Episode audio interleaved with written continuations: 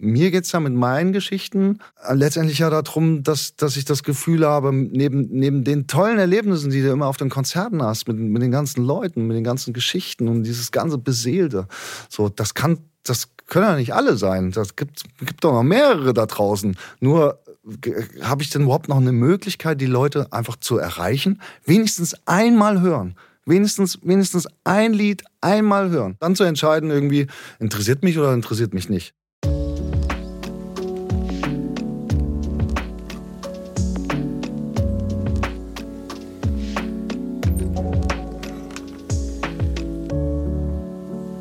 Meinen heutigen Gast darf ich, glaube ich, mit Fug und Recht als Role Model des Do-it-yourself Musicians bezeichnen. Bereits in den Nullerjahren, als Telefone noch keine Videos drehen konnten, begann sich Norman Kyle seine ganz eigene kreative und geschäftliche Keimzelle als Musiker, eigenes Label und Manager aufzubauen. Griff auch immer mal wieder nach den Sternen, aber veröffentlichte seine Kunst im Grunde ganz bodenständig als seine eigene Plattenfirma. Als es noch keine Streamingdienste gab und der Weg in die mediale Öffentlichkeit aus heutiger Sicht durchaus noch irgendwie 90er war.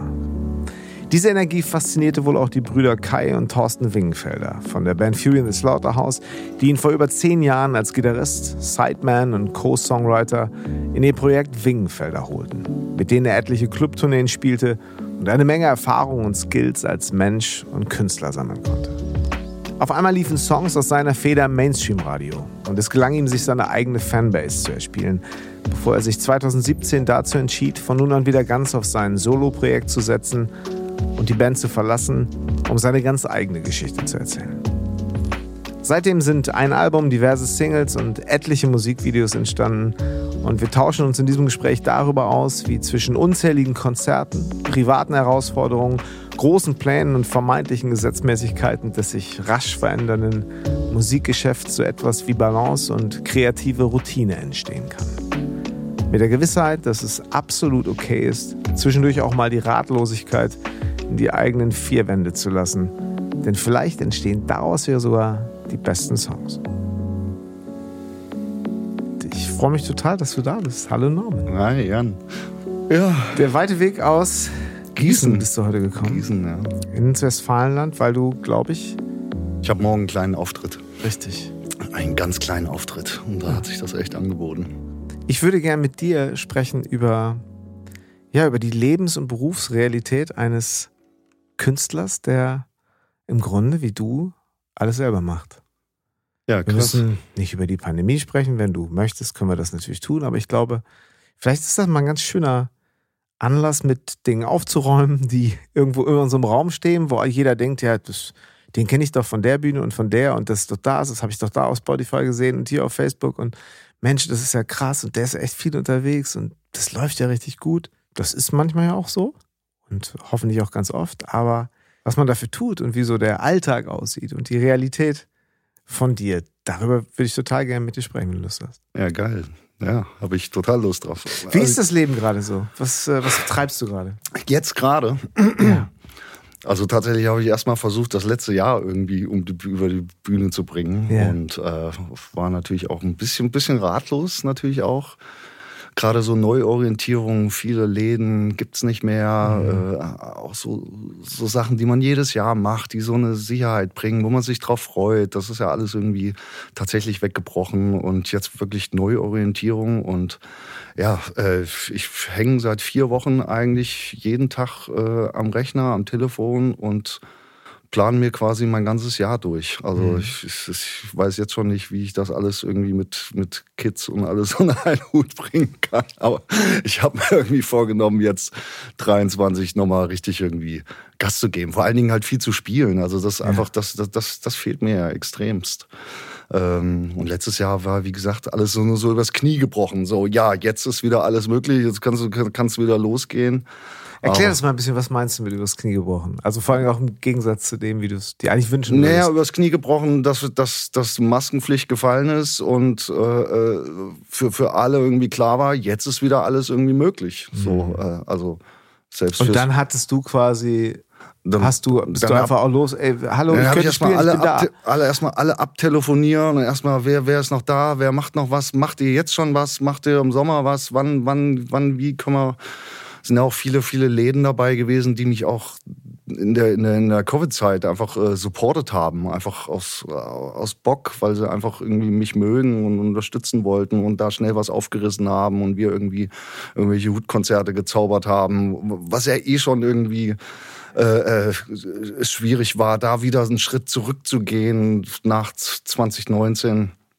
So, weil, weil da hatte ich ja so das Gefühl irgendwie, okay, alles klar, jetzt jetzt läuft das irgendwie, jetzt verstehe ich das alles. Jetzt, jetzt ist so kann Musik funktionieren über Konzerte, über, über, über Veröffentlichungen, über ein bisschen, ein bisschen Radio, ein bisschen, ein bisschen Krams und so, so einen Mittelweg finden mit, mit GEMA, was dann noch immer so als Überraschungsgeld dann Mitte des Jahres dann irgendwie kommt, was du ja aber nicht einkalkulierst, sondern dich einfach dann freust, dass da auch nochmal was über, über deine Arbeit, die du über die Jahre irgendwie machst, genau. da was, was irgendwie reinkommt und dann, und dann, ja, und dann, dann war das irgendwie alles nicht mehr. Und dann wirst du so zurückgeschmissen, weil auch mit, mit Tickets, so, ich, ich mache das ja auch alles selber. Ich lege die Tickets bei Eventim an, bequatscht meistens die Veranstalter und sage hier, pass auf, äh, ich weiß, ihr macht hier Ticks for Gigs und sonst irgendwas äh, oder wie auch immer oder Lokaltickets.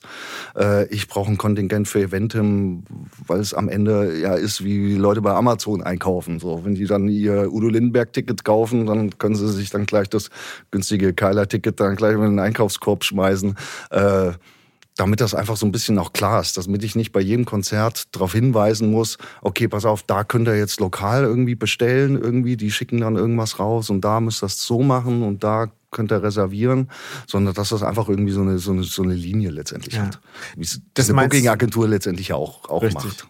Das meinst du so ein bisschen mit, du hast es, hattest es verstanden oder hast es verstanden. Also letztendlich auch so ein bisschen dir das zurechtgelegt, weil eben nochmal genau. für, für all die, die dich natürlich irgendwie von, weiß ich nicht, ein paar hundert Gigs zum Beispiel mit Wingenfelder vor allen ja. Dingen ja über die letzten Jahre kennen ja. und dich äh, natürlich auf, auf äh, auch auf äh, vielen großen Bühnen gesehen haben, wo man ja immer so auch so ein bisschen davon ausgeht, das ist so ein Automatismus. Ja. Okay, die machen eine Platte und dann gehen die auf Tour und ja, dann, wow, das, genau. und dann siehst du da so ein Batzen Tour. Ich, ich war ja einmal mit bei einer Wingenfelder Tour, wo du auch ähm, mitgespielt hast. Äh, da habt ihr, glaube ich, über äh, im Herbst und Frühjahr 45 Konzerte gespielt. Dazu ja, ja. kamen die noch, noch Einzelsachen im Sommer. Also man kam dann wahrscheinlich so auf 60, 70 Gigs. Ja, das war Wahnsinn, ja, tatsächlich. Genau. Das Aber dieser Automatismus, der ja von außen auch immer so aussieht, ach ja. Mensch, das ist ja krass.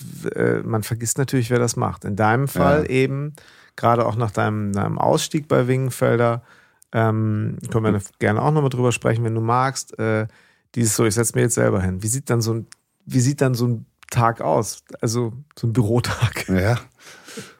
Hey, gut, das, das entwickelt sich ja alles irgendwie ein Stück weit von alleine. So, ich wollte ja immer schon irgendwie meine, meine Geschichten erzählen. Klar, natürlich habe ich früher meine Bands gehabt und auch deutschsprachig und aber das war alles so ein bisschen noch äh, äh Texte, Baukastentexte. Hauptsache, das klingt irgendwie schön und hat so ein bisschen Sinn, aber äh, man hat ja noch so gar keine Linie letztendlich gefunden. Also das hat sich ja alles erst entwickelt, nachdem ich dann. die Beatles haben auch so angefangen. Ja.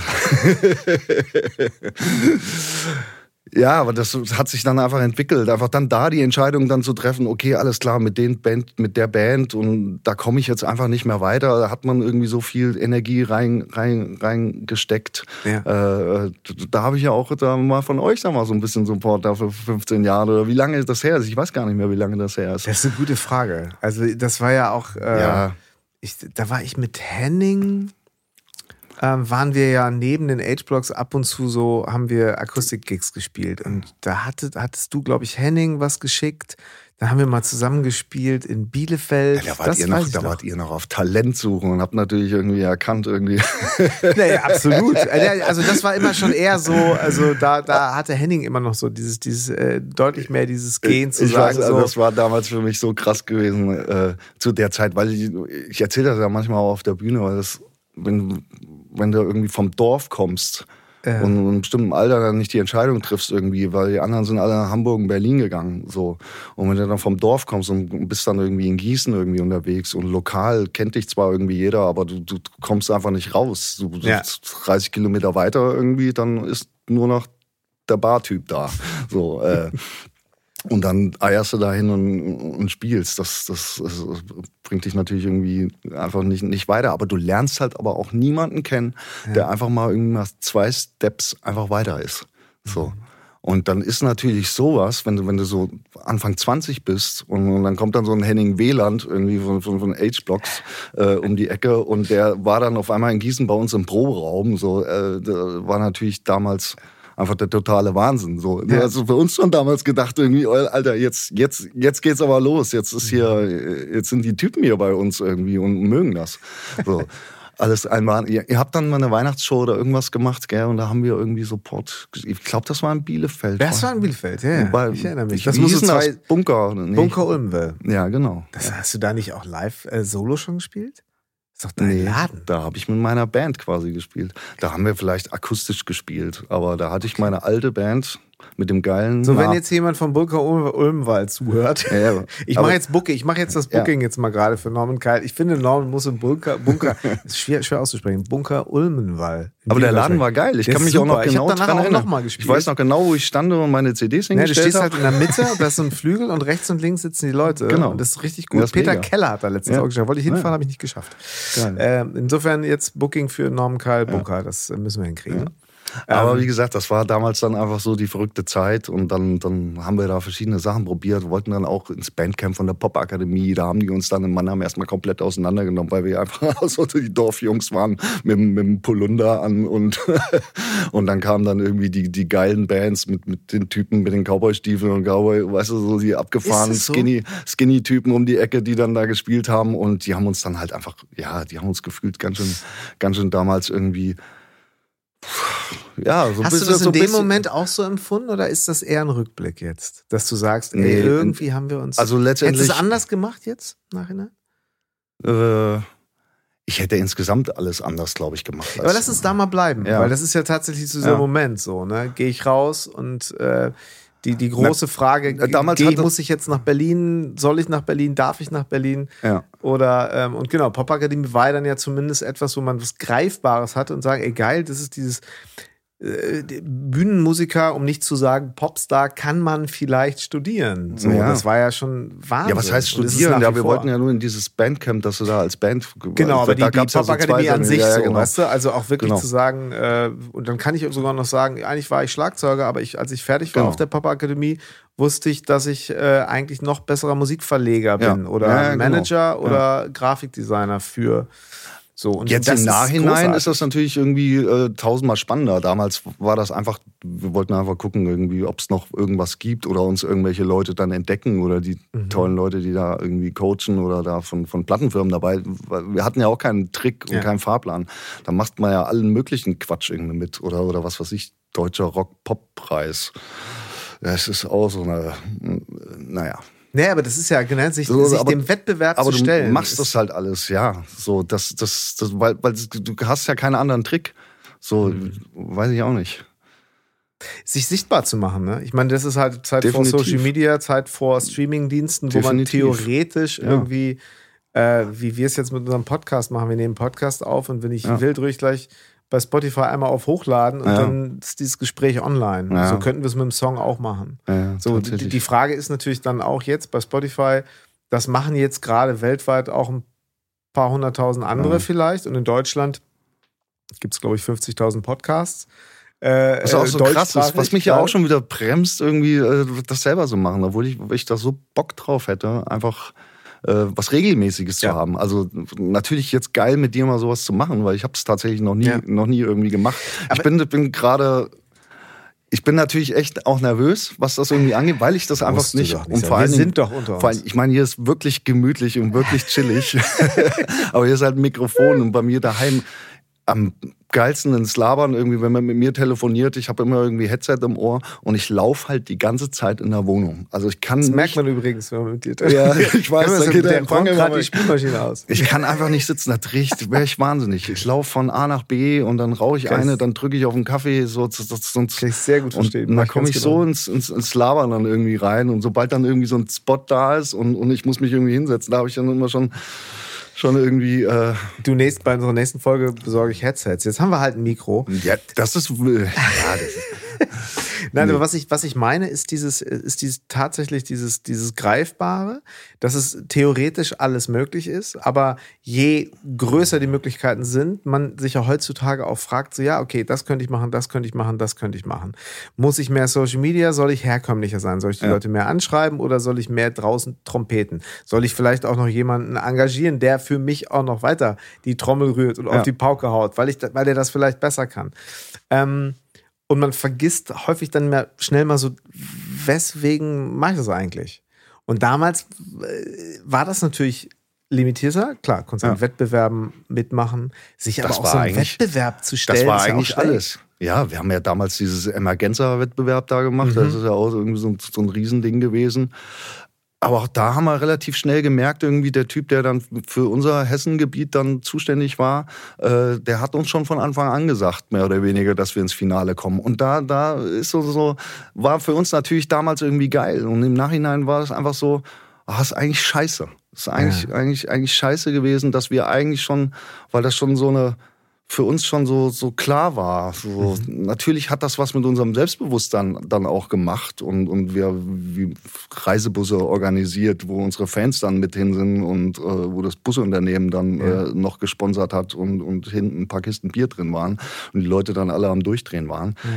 Am Ende für die Leute bestimmt ein Riesenspaß gewesen, aber alles auch ein bisschen inszeniert äh, dafür eigentlich, dass, dass, dass so ein Wettbewerb eigentlich davon halt auch nur lebt, dass äh, äh, die Leute Karten kaufen. Und das Showgeschäft im weitesten Sinne ist natürlich immer irgendwie Inszenierung. Und wie hat ja. sich diese Inszenierung, glaube ich, dann eher über die, über die Jahre verändert? Und wo hat man einfach, also ich habe dich dann äh, wieder getroffen, mal auf der Popcom in Berlin wo du, ähm, glaube ich, mich angesprochen hast, ey, hallo, äh, weiß noch und so weiter. Und ich wir hatten ja gar nicht so viel Kontakt. Du hattest, glaube ich, eher Kontakt mit Henning. Ja. So, aber ich wusste natürlich und hatte dich dann auf MySpace. Da war ich mit meiner, da war ich mit meiner Schwester mit deiner gewesen. Schwester war Da war ich mit genau. meiner Schwester gewesen und da haben wir gedacht, wir fahren auf die Popcom und äh, äh da lernen wir jetzt die großen business Ja, pass mal, lass, ja, lass mich kurz erzählen, wie, wie, das war. Weil das ist eigentlich ganz geil, weil das war eben äh, äh noch vor der Zeit, als Handys filmen konnten, mhm. ähm, war das so, dass ihr da mit einer Videokamera ja, genau. und ich dann irgendwas in du die Video. Weißt, ich habe irgendwas in die Videokamera sogar äh, äh, Du hast noch gesagt, äh, ähm, ich weiß nicht, ob du es zu mir gesagt hast oder zu meiner Schwester, aber du hast irgendwie, also, ich sag mal, Norm Kyle, the hottest shit in town. Äh, da kann ich mich noch, du hast, du hast gesagt. Oh nein, peinlich, Entschuldigung. Ich entschuldige mich im Nach ich Das ist bestimmt noch auf YouTube irgendwie. Ah, ja, aber guck mal, so, ja. weißt du, ich meine, wir reden von vor 15 Jahren. Ja, ja. So, und, aber du hast damals gedacht, so, ich fahre jetzt mit meiner Schwester los.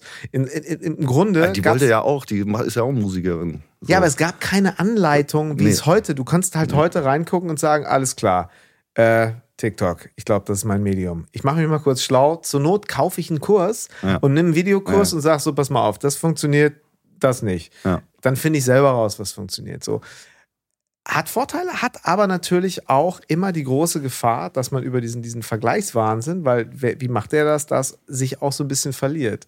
Mhm. Und ähm, diese, dieses, dieses Entdecktwerden, ähm, sagen wir so, es ist ja in irgendeiner Weise auch passiert. So, du bist ja dann auch irgendwo entdeckt worden? Oder wie kam die Zusammenarbeit mit Jens Krause zustande? Ja, am Ende, ja, sind es Zufälle, aber es war tatsächlich auch äh, in Celle, Musikcamp hieß das, glaube ich. Okay. Das war so ein, so ein Vier-Tages-Ding wo irgendwie 100 Musiker zusammengewürfelt auch werden. Auch ähnliches Prinzip, wo du ein paar Tage da bist, wo die Duschen eiskalt sind zur Abhärtung ähm, und wo dann einfach ein paar Dozenten da, da waren. Klar, da war noch Ralf Erkel aus Marburg, den kenne ich schon ewig. Irgendwie der hat bei Tic Tac Toma und bei, bei Gildo Horn, orthopädischen Strümpfe, hat er äh, Keyboards gespielt. ähm, es war natürlich lustig, dass der schon mal da war. Das hat natürlich so ein. Und tatsächlich habe ich kurz vorher meine, meine, meine Band damals, Cowboy 23, äh, aufgelöst. Und das war natürlich okay. äh, für mich so dieses, diese Ratlosigkeit, so, was machst du jetzt? Jetzt hast du diese Band aufgelöst, weil das einfach weil du irgendwo anders hin willst und auch nicht mehr irgendwie im Trend hinterherlaufen willst und dir nicht sagen lassen willst, wie du als auf der Bühne irgendwie zu stehen hast und wann du in die Luft zu springen hast. Also da hat bei mir schon so eine Transformation irgendwie begonnen, äh, wo ich irgendwie dachte, jetzt leckt mich alle am Arsch. Ich schreibe jetzt meine Sachen auf und äh, probiere mich aus und, und, und will mir nicht mehr sagen lassen, was, was, was richtig oder falsch ist. Mhm. So, und dann bin ich einfach dahin, weil ich dachte, da sind coole Dozenten und natürlich irgendwie Musiker und einfach, einfach mal irgendwas probieren.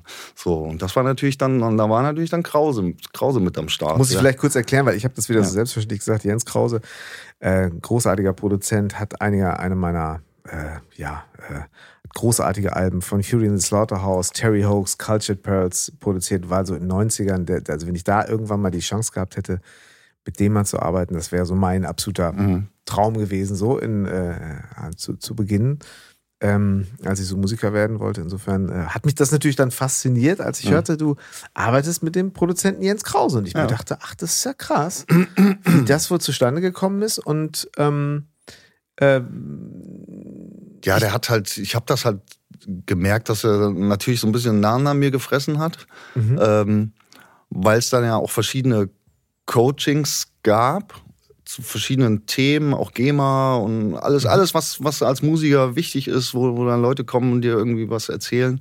Und äh, dann hat er, der hat so, so einen Songwriting-Kurs gemacht und hat dann äh, Musik vorgespielt und, und erklärt irgendwie, dass man, dass der das so geil findet irgendwie und man das so so macht. So natürlich viel Beatles Beispiele, also so kleine Tricks, die ich auch immer immer äh, anwende, auch bei Songs. Also zum Beispiel so Sachen wie vor der Eins anfangen zu singen, solche Sachen, weißt du, Penny Lane, ähm, dann äh, hat er eine Platte gehabt und das war tatsächlich zu dem Zeitpunkt meine, meine Lieblingsplatte gewesen oder Lieblingsband gewesen und das war Snow Patrol. Und die hatte er damals auch äh, entdeckt und gefressen und dann hat er in diesem Bandworkshop diese Platte gespielt und ich dachte so, ja, alles klar, gut, das ist jetzt mein Typ irgendwie, da, da, da, da da bagger ich jetzt mal ein bisschen rum. Das Nein. war aber bei dem Album auch krass. Ja, das, also war, das war, da, wo Jason Cars auch dran war. Das ja. war, fand, fand ich eine großartige, der Sound, das fand das alles mega ja. zu dem Zeitpunkt. Das ist lustig, bei dem Album muss ich vielleicht, da war ich äh, äh, in Irland beim Songwriting Camp, ähm, was Ray Garvey dort mhm. organisiert hat. Und wir waren, waren bei Ray äh, in seinem Heimatort in, äh, und haben mit mehreren SongwriterInnen ähm, dort gearbeitet. Und äh, am Ende des Tages haben wir, glaube ich, alle äh, zehnmal Chasing Cars geschrieben. Mhm. das damals ja. irgendwie so, eigentlich aus jedem Raum, wo so äh, geschrieben wurde, äh, hörte man die Platte. Ja. ja, das war, wie gesagt, das war halt meine Band. Also viele, viele Jahre habe ich immer das ist immer ja eine Orientierung, wenn du Songs schreibst und wie willst du klingen und wie, wie soll dein Sound sein und wie, wie, wie viele Wechsel, äh, wie Melodien im Gesang, so das, was im Deutschen oft irgendwie gefühlt immer gefehlt hat. Die drei Akkorde und dann wird auch auf dem Ton, dann geht dann der Gesang los. Ja. Und das war natürlich bei Bands wie Snow Patrol oder, oder, oder Keen. Ja. Keen war auch einer meiner, weißt Voll. du, so, das ist einfach, einfach geil. Na klar, ist das auch alles letztendlich wieder U2 und Aha und etc. Mhm. So, aber, äh, aber da habe ich dann den Zugang zu, zu der Musik letztendlich halt gefunden. Aber für ja. dich ganz klar eben auf Deutsch singen zu wollen. Ich, ich, kann, Texten ich, zu wollen. Ich, du weißt ja, ich bin Ossi, ich kann, kann schlecht Englisch. Ich, ich habe tatsächlich, äh, meine Mutter hat vorgestern äh, die Zeug, meine Zeugnisse mal rausgeholt und meinen Kindern gezeigt. Mhm. So, weil die jetzt. Oh, das ist aber eine weil, gefährliche Sache.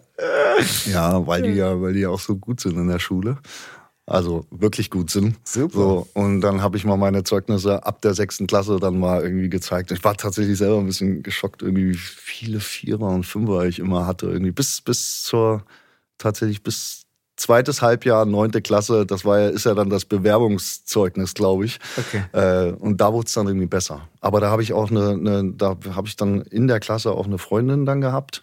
Und neben die habe ich mich dann auch gesetzt und auf einmal habe ich von der Lehrerin bessere Noten gekriegt. Du bist ein Fuchs. Ja, so. Und dann habe ich, konnte ich meine Ausbildung im Musikfachgeschäft beginnen. Das hast du gelernt. Ja. Guck mal, da haben wir noch nie drüber geredet. Nee. Ich weiß, dass du zwischendurch mal ein Musikgeschäft ich wusste hattest. nicht, ja, ich wusste. Was, was wir alles reden müssen. Aber was, heute. ich meine, was willst du denn machen als ja, Musiker? Nee, was, was, was, du überlegst, was ist, was ist, was kommt dem nahe, damit du irgendwie eine Erfüllung findest, damit du irgendwas mit zu tun hast, mit was du eh schon den ganzen Tag zu tun hast. Natürlich. So, Ey, was, willst, was willst du da machen? Ich spreche heute noch so gerne mit Leuten, die ich kenne ich, weil die irgendwie fünf bis zehn Jahre älter als ich waren und hier in den Musikläden mhm. arbeiten. Das waren für uns die Rockstars. dann ging ja. man dahin, die dachte, ey, die sind da. Also da habe ich ja nur, selbst dazu arbeiten wäre ja schon irgendwie der ja. heilige Gral gewesen. Und das war groß. Ich glaube, das war ein Lebensgefühl. Ja, das war ja für mich auch, wenn ich in den Musikladen in Gießen gegangen bin, da ich weiß, da gab es immer so einen Typen, der hat so ein ganz, ganz äh, äh so ein fisselige, dünne Haare, aber zu so, so einem ganz schleimigen Zopf nach hinten gebunden und, und alle so Ringe, so fette Ringe äh. und so. Und der war einfach so der Held, wenn der sich da irgendwie so eine E-Gitarre genommen hat und da so ein Ingrid Malmsteen Solo. Ja, absolut. da sind wir damals irgendwie durchgedreht. Ja, ich habe so, da selber natürlich, natürlich nicht mehr getraut, wollte, selber eine Gitarre in die Hand zu nehmen, wenn man der ja, Nee, natürlich nicht, hatte, natürlich genau. nicht. Oh, und, da, wollte man natürlich irgendwie sein. Das war für mich völlig klar. Ich habe auch ja. zwei Praktikas da gemacht und, und für mich war dann völlig klar, ich muss die da auch so lange belatschern, weil die wollten, glaube ich, in dem Jahr auch gar keinen einstellen als Auszubildenden. Aber ich habe da so rumgenervt, weil für mich gab es keine Alternative. Ich wusste nicht, wo ich mich noch bewerben soll. Und ich habe mich für komische Sachen beworben, also auch irgendwie bei, bei der Zeitung oder ich weiß nicht, was das dann ist, irgendwie, was das für, für Ausbildungen sind. Aber also so, also so ein Quatsch irgendwie. Und dann, dann, ja, und, und dann bin ich da rausgekommen. Dass man natürlich irgendwie in der Ausbildung dann, wenn man das anfängt, auch erstmal oft irgendwie unten im Lager erstmal Kartons irgendwie äh, zusammenlegt und so. Ja, aber gut, aber im Musikladen hatte man damals den Vorteil, dass man dabei rauchen, rauchen durfte. Wahrscheinlich. Ja, nee. Von im Lager auch nicht. Nee, im Lager, Lager durfte ich nicht. Nee. Also als ich so, als ich, als ich 16, 17 war, wurde in Musikläden auf jeden Fall noch geraucht. Und zwar viel geraucht. Kaffee ja, aber das war ja. Geraucht. Das ist auch so und das wollte ich damals Fand, aber ich weiß gar nicht, hab, ich weiß gar nicht, ob nee, da ich habe da glaube ich noch gar nicht geraucht. Das habe ich erst danach, als meine Ausbildung. Wir können das rausschneiden, falls ihr das jetzt. Nee, nee, nee. nee. Weil als meine Ausbildung dann fertig war, und dann habe ich erstmal Zivi gemacht mhm. und dann äh, habe ich mich äh, selbstständig gemacht tatsächlich. Und da war meine Vision gewesen, ich will einen eigenen kleinen Musikladen haben und ich will, dass da irgendwie so eine abgeranzte Couch steht. Ich will, dass man da rauchen kann, weil das war ja tatsächlich, das ist ja heute unvorstellbar. Also ja, ich meine, ich habe ja hier bei dir eben schon ein schlechtes Gewissen gehabt, als ich mir die Zigarette angezündet habe. Ich habe eine geraucht bei ihm. Hier. Könnt ihr euch das vorstellen? Das ist noch nicht zu fassen. Guck mal, so gastfreundlich. Ja, also großartig. Ähm, und dann habe ich selber die, die Vision gehabt, wo ich so dachte, was willst du denn jetzt machen? So, die, die wollten mich ja wollten mich ja, haben mich ja eigentlich übernommen. Da war ich ein Jahr gewesen, aber und, und ich durfte dann die Gitarrenabteilung nicht weiterführen, weil dann irgendjemand anders kam, der familiär da verbandelt war und der hat dann den Posten gekriegt.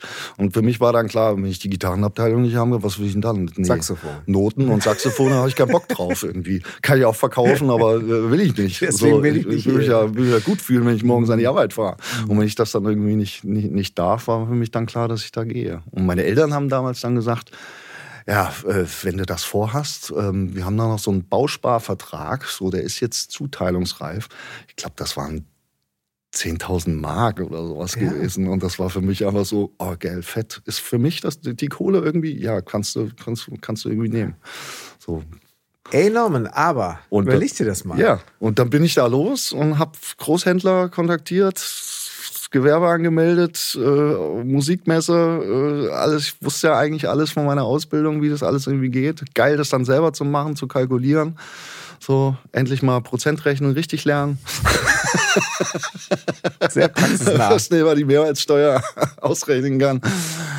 Und dann ging das irgendwie los. So. Und dann, dann hatte ich da noch eine zweite Etage drüber und dann ich da Trennwände reingezogen, dann gab es noch Musikunterricht, habe ich noch freiberufliche Lehrer, damit das alles zusammenspielt, damit die Schüler dann natürlich auch ihre Instrumente bei mir im Musikladen kaufen. Ist ja völlig, völlig, völlig, völlig logisch. Ja, so. Sag mal, warum bist du nicht so, so der mittlerweile größte europäische Musikhändler? Weil dann Thomann, Was kam dazu? Ja, das Internet. Thomann kam dann tatsächlich. Die Leute, das habe ich dann gemerkt. Ich habe den Laden drei Jahre gehabt und nach anderthalb Jahren war das dann, da kam dann jeder mit dem Thomann-Angebot. Ist um echt Ecke. wahr? Das ja, war ja, genau die. Echt so. War das so ein, ja, so ein, so ein äh, Wendepunkt? Ja, beim Thomann kostet es aber nur so und so viel. So sag ich, ja, dann kaufst bei Thomann. Ja. So, was, was, was will ich da jetzt machen? Ähm, Lass uns das mal ganz kurz einordnen. Mhm. Ähm, du bist 1980 geboren, glaube ich. Ja. Ne? Das heißt, das war dann Anfang der 2000er? Mhm.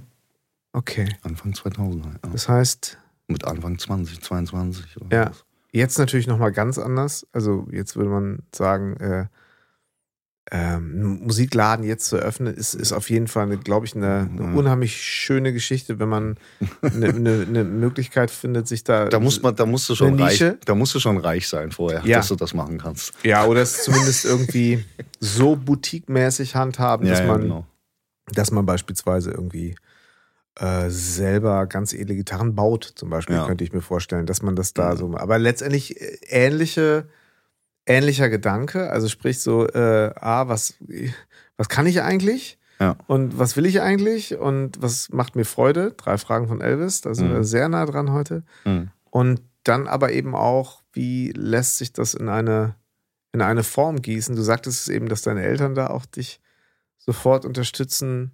Ja, bei denen war das ja sowieso. Die, die haben mich ja bei allem unterstützt, was ich, was ich, was ich machen wollte. Die, ich meine, die sind, sind, sind Ossis, die haben dieses ganze Scheißsystem irgendwie durchlebt, die sind äh, von vorne bis hinten bespitzelt worden, äh, durften ihre Berufe natürlich nicht erlernen, irgendwie die sie machen wollten, sondern irgendwelche Fabrikscheiße und Krams. Für die war natürlich völlig klar, als wir dann im Westen waren, alles Verrückte, was die Kinder machen wollen, wenn die dafür brennen, dann unterstützen wir das. Aber weißt du was, ich finde es also ich außergewöhnlich, weil es gibt so viele Beispiele, wo, wo eben auch die Prägung so stattgefunden hat ja. und sagt, so, mir hat das auch keiner geschenkt.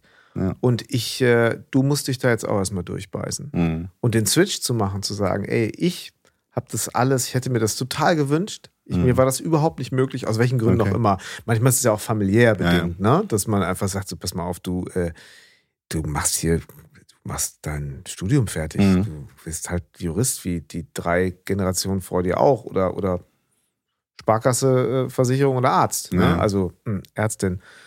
Mhm. Äh, um nur das mal kurz anzureißen. das ist ja häufig gar nicht unbedingt, dass man seinen Kindern das nicht gönnt, sondern dass die eigene Prägung halt so war, dass man aus der Rolle nicht rauskommt. Also ja, auch gerade wenn es darum geht, jetzt irgendwie kommen, wir müssen was Sicheres haben, äh, weißt du? Und ich ja. meine zu sagen, wir haben hier ein Startkapital für dich, das hättest du auch äh, ja. schön auf den Kopf hauen können. Ja, voll. Also ich finde, das ist ähm, auch gerade du als, als, als, als Vater weißt ja selber, wie es ist, äh, glaube ich, wie kann man Sicherheit, wie kann man ähm, Passion vermitteln, wie kann man die vorleben, wie kann man die weitergeben. Also du hast schon wirklich so deine, deine Eltern als eigentlich deine, ja, ohne meine Eltern hätte ich das immer an ja, Seite absolut. Ich meine, ohne meine Eltern hätte ich mich nicht ausprobieren können. Und ich meine, das ist ja auch alles keine verschwendete Zeit. Weißt du, selbst wenn es selbst, auch wenn das alles am Ende irgendwie Quatsch war, so in dem Sinne, ist es aber eine Erfahrung. So, ich, ich weiß, mal alle Stricke reisen, kenne ich mich ein bisschen mit Handel und solchen Sachen irgendwie aus ähm, oder, oder Unterricht oder wie das funktioniert, obwohl ich natürlich immer nicht derjenige war, der unterrichten wollte, sondern äh, das immer spannend fand, äh, sowas zur Verfügung zu stellen und mhm. äh, äh, damit zu verdienen, dass das möglich ist. naja, also ich meine, das ist ja, also wenn ja. wir gleich so ein bisschen auf dein System heute zu sprechen kommen, also sprich äh, eben nicht nur der Norman mit der Gitarre und der Stimme ja. zu sein, sein, der schöne Lieder schreibt, sondern ja. eben auch zu sagen, äh, warte mal, äh, Merchandise. Wir brauchen Merchandise. Ja, also zum Beispiel. Wir brauchen dies, wir brauchen jenes, wir brauchen ja, ein aber Auto. Das, das hilft ja letztendlich alles, diese, ja. diese ganze Erfahrung, dass sowas funktioniert und dass man, dass, dass man das irgendwie machen kann. Ja. So. Letztendlich habe ich es dann nach drei Jahren dann gelassen, bin dann null auf null raus. Äh, aber, aber jetzt nicht, weil das nicht lief, sondern weil ich, weil die, die Abende quasi im Büro äh, länger waren als, als gefühlt der Monat und äh, ich ja Musik machen wollte. Ich wollte ja einen Proberaum. Und irgendwann habe ich festgestellt, ich bin jetzt hier Geschäftsmann, ich habe jetzt hier so einen Musikladen. So, ich hänge ja abends irgendwie noch bis elf abrechnungsmäßig in meinem Laden hinten im Büro noch und muss den ganzen Quatsch noch machen. Und das hat mich natürlich dann irgendwann total wahnsinnig gemacht. Ja. Vor allen Dingen, als ich dann noch angefangen, als dann diese ganze Internetkrams dann kam, dann hast, hast du dann selber angefangen, äh, chinesische halbe, halbe äh, äh, Container zu bestellen mit, mit günstigen Notenständern und alles und, und das dann bei Ebay sofort kaufen, dann, dann, dann, dann reinzustellen und dann hast du den ganzen Keller mit Kartons voll und dann hast du Praktikanten gehabt, die dann da verpackt haben und du hast alles, du hast Retouren und Sachen, die kaputt sind. Oh, das war dann doch ein Tick zu viel des Wahnsinns, wo ich dann so nee, ich habe keinen Kopf mehr im Büroraum zu gehen und Musik zu machen. So, ich muss jetzt jetzt muss ich was anderes tun. So. Ja. Großartige Überleitung. Du solltest einen Podcast machen. Ja. Das ist, äh, das ist wirklich, äh, also was anderes, beziehungsweise das, was du so, sich zumindest schon. wieder mehr auf die Musik konzentrieren. Und, ja, und, und, also zurück eigentlich. Weißt du? Eigentlich also zurück. Eigentlich ja. zurück und, äh, und auch da hattest du große Fans in deinen Eltern. Eltern, ja, absolut. Ja. Absolut, sonst wäre es sonst wär's einfach nicht gegangen. Ja, okay, lass uns, einen kleinen, lass uns einen kleinen Sprung machen, weil wir haben jetzt vorhin schon so, auch so ein paar Sachen angegriffen. Äh, Band. Ja. Großer Traum. Nicht so cool wie die anderen Cool Kids, sich zumindest gefühlt bei den. Aber letztendlich wahrscheinlich immer auch überlegt, so, ha, was haben die, was ich nicht habe, was habe ich, was die nicht haben, was, wo verbiege ich mich, wo verbiege ich mich nicht, wie viele Kompromisse bin ich bereit einzugehen. Ist das ein Thema bei dir auch? Also von früher oder, oder wo Nee, so generell in den Jahren, wo man sich dann, wo du dich ausprobiert hast, was wir vorhin schon mal angeschnitten haben. Also sprich mit der Band und zu merken, so, wollen wir alle das Gleiche? Ja, ähm, was sagen die anderen? Wie ja, werden wir genau. wahrgenommen? Ja, genau. So, das hat sich dann irgendwann, war das für mich klar, dass ich, dass, dass mir das auch zu anstrengend wird, weil ich meine, weil ich eh immer, auch glaube ich, versucht habe, den ganzen Laden immer zusammenzuhalten und nicht immer die ganzen Konzerte da schon immer besorgt habe und, und, und mich ums Merch gekümmert habe und den ganzen Krams. Äh, und irgendwann einfach selber meine Ruhe haben wollte und einfach auch keine, wie soll ich das beschreiben? mit anderen dann rumdiskutieren, äh, wie man es jetzt zu machen hat. Und äh, Norm, sei doch mal ein bisschen äh, vorne, geh doch mal ein bisschen, mach doch mal ein bisschen die Beine auseinander, weißt du so. Das ist und das ist so jetzt im Nachhinein. Ich so denke, bin ich schon froh, dass sich das jetzt alles so entwickelt hat und dass man einfach, weil für mich war dann irgendwie klar, ich, ich will auf der Bühne einfach so stehen, wie ich stehe. Ich kann mich nicht bewegen großartig auf der Bühne. Ich, ich habe Lust auf der Bühne zu sein, aber äh, tanzen, als wenn keiner guckt. Also so, so, es ist einfach einfach ich sein. Und das habe ich über die Jahre dann für mich rausgefunden, dass mir das am, am meisten gut tut und äh, habe so das Gefühl, dass ich auf jeden Fall da angekommen bin und weiß, weiß, das macht mir halt einfach total Spaß. Und das ist jetzt auch nach dieser ganzen Covid-Krams äh, auf der Bühne zu stehen, das, das gibt mir Energie. So das, wenn, wenn das nicht wäre, wüsste ich gar nicht, warum ich das, warum ich das mache. So. Klar, eigenen Geschichten erzählen, die, die, die, mal die Hose runterlassen, mal, mal sich selber therapieren, was wir ja alle letztendlich irgendwie tun. Das ist gut, und, je, und, und je älter wir werden und je reifer wir werden, desto wertvoller wird das ja dann umso mehr, diese ganzen Songs, weil ich mich auf der Bühne dran erinnere und denke, ach, so war das ja, ja. oh scheiße, und da ist das passiert. So, das, das, das, das, hilft schon extremst. Aber ich glaube, das, das wird dann über die Jahre erst so präsent und klar, dass das wichtig war, diese Entscheidung zu treffen und, und froh zu sein, das zu tun, was man jetzt macht. Ja. Ganz interessant, was du sagst, weil ich habe ja. heute noch mal ein bisschen durch deinen Katalog gehört und kam oh. dann natürlich auch halb auf. Ich glaube, 2007 stand drin bei Spotify Heile Welt bei dir. Heile Welt bei dir. Muss ja. so 2007 gewesen sein. Kann du sein. Glaube ich ja. EP ja. mit ein paar ja. Songs, glaube ich, Heile Welt in zwei verschiedenen Versionen. Schaut es euch an. Aber ich verlinke natürlich alles in den Show Notes. Ja. Natürlich. das, ich, das, war, das war der erste Song, äh, den ich mit Jens Krause damals gemacht habe.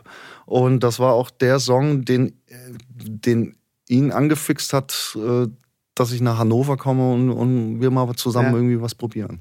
Und ich habe mich heute daran erinnert, dass ich auch immer dachte, krass, der hat, der hat immer findet Wendungen. Ich zitiere mal ganz kurz. Mhm. Ähm, erste Strophe geht direkt los mit: Wenn ich nicht weiterlaufe, bleibt alles wie es war. Wenn ich weiter träume, ist am Ende keiner da. Also schon Aufbruch auch mhm. und natürlich auch. Mhm. Ich höre da so ein bisschen Sorge. Ey, wenn ich, ich jetzt nicht ja. setze ja, ja, den Arsch hochkriege. Ja dann äh, nicht mehr. Ja. ja, tatsächlich. Das war so. Ja, aber auch natürlich den Rückhalt von allen Seiten. Deswegen heile Welt bei dir. Egal, mhm. was passiert. So, das, äh, wenn, wenn, wenn ihr da seid oder dabei seid, äh, wird das schon alles irgendwie klappen. Wenn wir jetzt mal so hin und her blenden zwischen, zwischen heute und diesem, diesem Lebensgefühl von damals, wie viel ist davon noch da und oder gibt es sogar so, eigentlich, Sachen, wo du sagen würdest? Eigentlich viel, aber es ist äh, tatsächlich jetzt ein mehr Sicherheitsgefühl, mhm. weil ich jetzt einfach weiß, dass, dass das auch, dass das, dass das irgendwie auf eine bestimmte Art gut ist, was ich tue und dass Menschen das genießen und, und brauchen und, und äh, weiß ich nicht, damals war ja einfach Unsicherheit so. Äh, Habe hab ich überhaupt Bestand als Musiker in dieser Welt? Hört da überhaupt irgendjemand irgendwann zu, wenn du in allen Scheiß-Pubs gespielt hast und sich zwei Leute umdrehen und dann sagen, ja, jetzt spiel mal Country Roads. Ja, das ist, äh, das, das, will man ja nicht. Das ist ja die Hölle. So, ja. und wenn, wenn du da bist und denkst so, das muss doch, wie, wie kann das denn funktionieren? Mir ist überhaupt scheißegal, wie viele Leute da sind, aber es muss doch irgendwie gehen, wenn, selbst wenn nur 20 Leute da sind, Mann, wie geil wäre das doch, wenn die das mögen, was ich mache und auch noch kennen und auch noch mitsingen sich, und auch noch wiederfinden, ja. ja? Und, aber und, guck mal, mal, ich, mein, ich habe das von außen gesehen und gesagt, ey, der arbeitet mit dem, meinem Lieblings, Lieblingsproduzenten der 90er Jahre, mit Jens Krause, machen echt gutes Zeug und auf einmal sehe ich dich mit Thorsten und Kai Wingenfelder, auch große Idole ja. meiner, meiner Jugend zusammen und denke mir, krass. Und da kommen auf einmal Lieder raus und denke mir, warte mal, den Song kenne ich doch auch solo von mhm. Norman. Mhm. Also Songs, die du dann für die Band geschrieben hast, äh, ja. wo äh, ja du auf einmal eben auch nicht einfach nur Gitarrist dieser Band warst, ja. sondern irgendwo auch so ähm, so ein Puzzleteil, was da, glaube ich, nicht ein nur Puzzleteil, ja, was zu der Zeit dann auch viel geholfen hat, auch, genau. auch, auch, auch den Wingenfeldern einfach da noch, noch äh, gute Songs irgendwie noch im, im, im, auf der Platte letztendlich zu haben. Und für mich war damals einfach auch schon klar, Klar, es sind schöne Songs da, aber äh, ich spiele nur zehn Konzerte im Jahr, weil ich mit denen unterwegs bin das ganze Jahr. So am Ende wär, werden zu wenige Leute dieses Lied irgendwie hören. Also kann, kann das doch auch diese Band interpretieren und aufs Album machen und anders machen. Total. So. Und äh, am Ende interessiert das ja auch keinen. So, es gibt ja so viele Bands, die noch Songs von mir äh, parallel irgendwie spielen und, und die haben dann ihre eigene Fanbase und, und, und das ist dann auch denen ihr Lied, wenn die mhm. vor ihren Fans spielen. Absolut. So, und das ist für mich, klar, ich glaube, das muss man aber lernen im, im Alter, dass das, dass das eigentlich was Schönes, eigentlich was Gutes ist und nicht und nicht, dass es dieses dieses ah der spielt jetzt hier meine, die spielen jetzt hier meine Songs äh, nach, so weil am Ende am Ende reist mein Lied durch die Welt. Äh, Voll. Die GEMA, äh, äh für, dafür ist es auch schön. So, Selbstläufer ja. und äh, ja, am Ende, am Ende alles, alles zulassen können. Da muss man mhm. aber lernen. Im, im, im ja, aber sag mal jetzt mal, äh, war das, hattest du denn da so, also dann eben große Bühnen mit Wingenfelder und natürlich irgendwo auch so auf einmal Kumpels, Weggefährten, Kollegen, mhm. die irgendwie ja auch so alles gesehen hatten, was man so in, in, äh, in unseren Breitengraden so, so ja. sehen kann, an, an Popstar und, und sonstigen äh, Wahnsinn und Erfolg. Ähm, hattest du Momente, äh, wo dich das auch so ein bisschen überrumpelt hat fast? Oder wie war das ein fließender Übergang oder warst du auf einmal der Gitarrist, der von, ich wäre ich wär so gern, würde so gern vor 20 Leuten spielen, dass die das gut finden, bis hin zu auf einmal singen hier äh, Leute meine Lieder mit Wingenfelder mit, die ich zwar nicht singe, ja. aber oder, äh, war das. Äh, nee, gut, das war aber, das war alles ein bisschen absurd. Ich meine, als ich mit den Jungs die erste Probe gemacht habe, da habe ich ja direkt eine Panikattacke gekriegt, meine erste in meinem Leben. Da war ich, war ich dann 30. Da hat es mich ja völlig umgehauen. Obwohl alles ja geil lief. Alles war auf dem Wege und alles, alles äh, weiß ich nicht, war auf, also auf einer Probe, nicht auf der Bühne, auf sondern der Pro, erste mhm. Probe. Ich habe den ersten Gig mit den Jungs nicht mitgespielt. Ich war quasi raus gewesen. ja, ich bin dann da quasi ins Krankenhaus, weil ich nicht wusste, was das ist und ich gedacht habe, irgendwie mein Herz bleibt stehen. Also irgendwie hat es mich da dahin gerafft zum ersten Mal und, und für mich natürlich auch nicht nachvollziehbar. Ich immer, immer dachte, ah, positives Gemüt, positive Gedanken, so alles irgendwie auch geil, geil, wie sich das gerade entwickelt und, und was ist das jetzt so? Warum fängt hier mein ganzer Körper an zu rasen und mein Herz? So, das war für mich äh, äh, eine krasse Erkenntnis. Weißt du es heute, was es irgendwie war? Woher das Es war einfach zu, zu viel Veränderung. Mhm. Gute Veränderung, aber es war, war einfach zu viel. Ja. ja. So, ich, alles gut. Ich habe es dann auch noch einmal dann danach dann nochmal gehabt, aber äh, ich glaube, ich habe es ganz gut im Griff, wenn ich mal so ein bisschen nervös und unruhig werde. Mhm. Ja, aber. Gab es da auch so dann so den Moment, wo du sagst, warte mal, ich habe doch gedacht, wenn ich jetzt da bin, dann ist alles gut und ich bin der glücklichste Mensch der Welt und das ist doch das, was ich immer wollte? Ja, genau, genau. Ist das verwirrend in dem Moment zu sagen, aber ich funktioniere gerade, mein Körper funktioniert gerade gar nicht mehr? Ja, volle Kanne. Obwohl ich alles da rein projiziert ja. habe, das, das Glück der das, Erde. Das konnte ich ja damals überhaupt nicht glauben. Also, als die mir dann in der Klinik gesagt haben, sie sind topfit und, und ich bin zitternd mit dem Zug irgendwie 600 Kilometer wieder nach Hause gefahren äh, und habe immer noch gedacht, dass ich jetzt gleich tot umfalle. Äh, das war mein, mein, mein, mein Hausarzt letztendlich gewesen, der auch Freund der Familie ist, der gesagt hat, ah, wie alt bist du? 30? Ja, komm, du hast eine ganz klassische Panikattacke, setz dich mal damit auseinander. Hier, ich gebe dir mal eine kleine Spritze, dass ich die Nerven mal entspanne. Mhm. Und dann habe ich erstmal angefangen, mich überhaupt damit auseinanderzusetzen. Ich wusste ja im Endeffekt ja gar nicht, dass es sowas gibt. Also ich habe sowas noch nie ich habe da noch nie Wir jemanden von getroffen. 2010, auch da war dann das Instagram-Feed noch ja, nicht voll. Noch niemanden von, gehabt, der, der mir mal sowas, von sowas erzählt hat. Ja. So, jetzt, jetzt ist das ja was anderes, was ja gut ist. Die Leute einfach genau. jetzt drüber sprechen können. Ja, aber damals wusste ich gar nicht, was, ist, was, was, was ist denn das jetzt für ein Quatsch? Das kann ich jetzt mhm. gar nicht gebrauchen. jetzt geht's doch los. Ja. Jetzt habe ich den Krause so lange vollgelabert, äh, wenn wir wenn wir danach nach Produktion Rotwein betrunken äh, Musik gehört haben und er mir die großen Platten von Furies und, und was er alles gemacht hat, vorgespielt hat. Und ich, und ich dann immer gesagt habe, ja, wo sind denn diese ganzen Arschgeigen? Dann stell mir die doch mal vor. Hier. Die hören immer alles, du erzählst immer hier. Ich denke, die kommen hier ein und aus. Ich will die auch mal kennenlernen. So. Ja. Und dann hat sich das dann irgendwann dann ergeben, dass die Jungs da eine Band gesucht haben. Und dann äh, dachte ich erst mal so, okay, alles klar, als Gitarrist da rein. Das hat natürlich auch ganz schön Druck aufgebaut, mhm. weil ich ja kein klassischer Gitarrist bin. Also ich, ich kann Akustikgitarre spielen und, und, und Lieder machen. Nur stell mal dein Licht nicht so. Ja.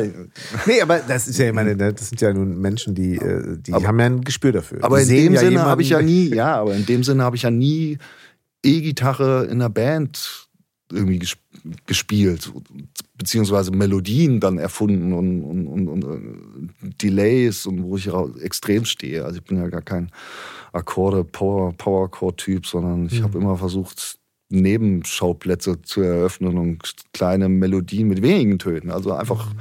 einfach Chasing Cars. Ja. Wären wir wieder. Ja. Genau.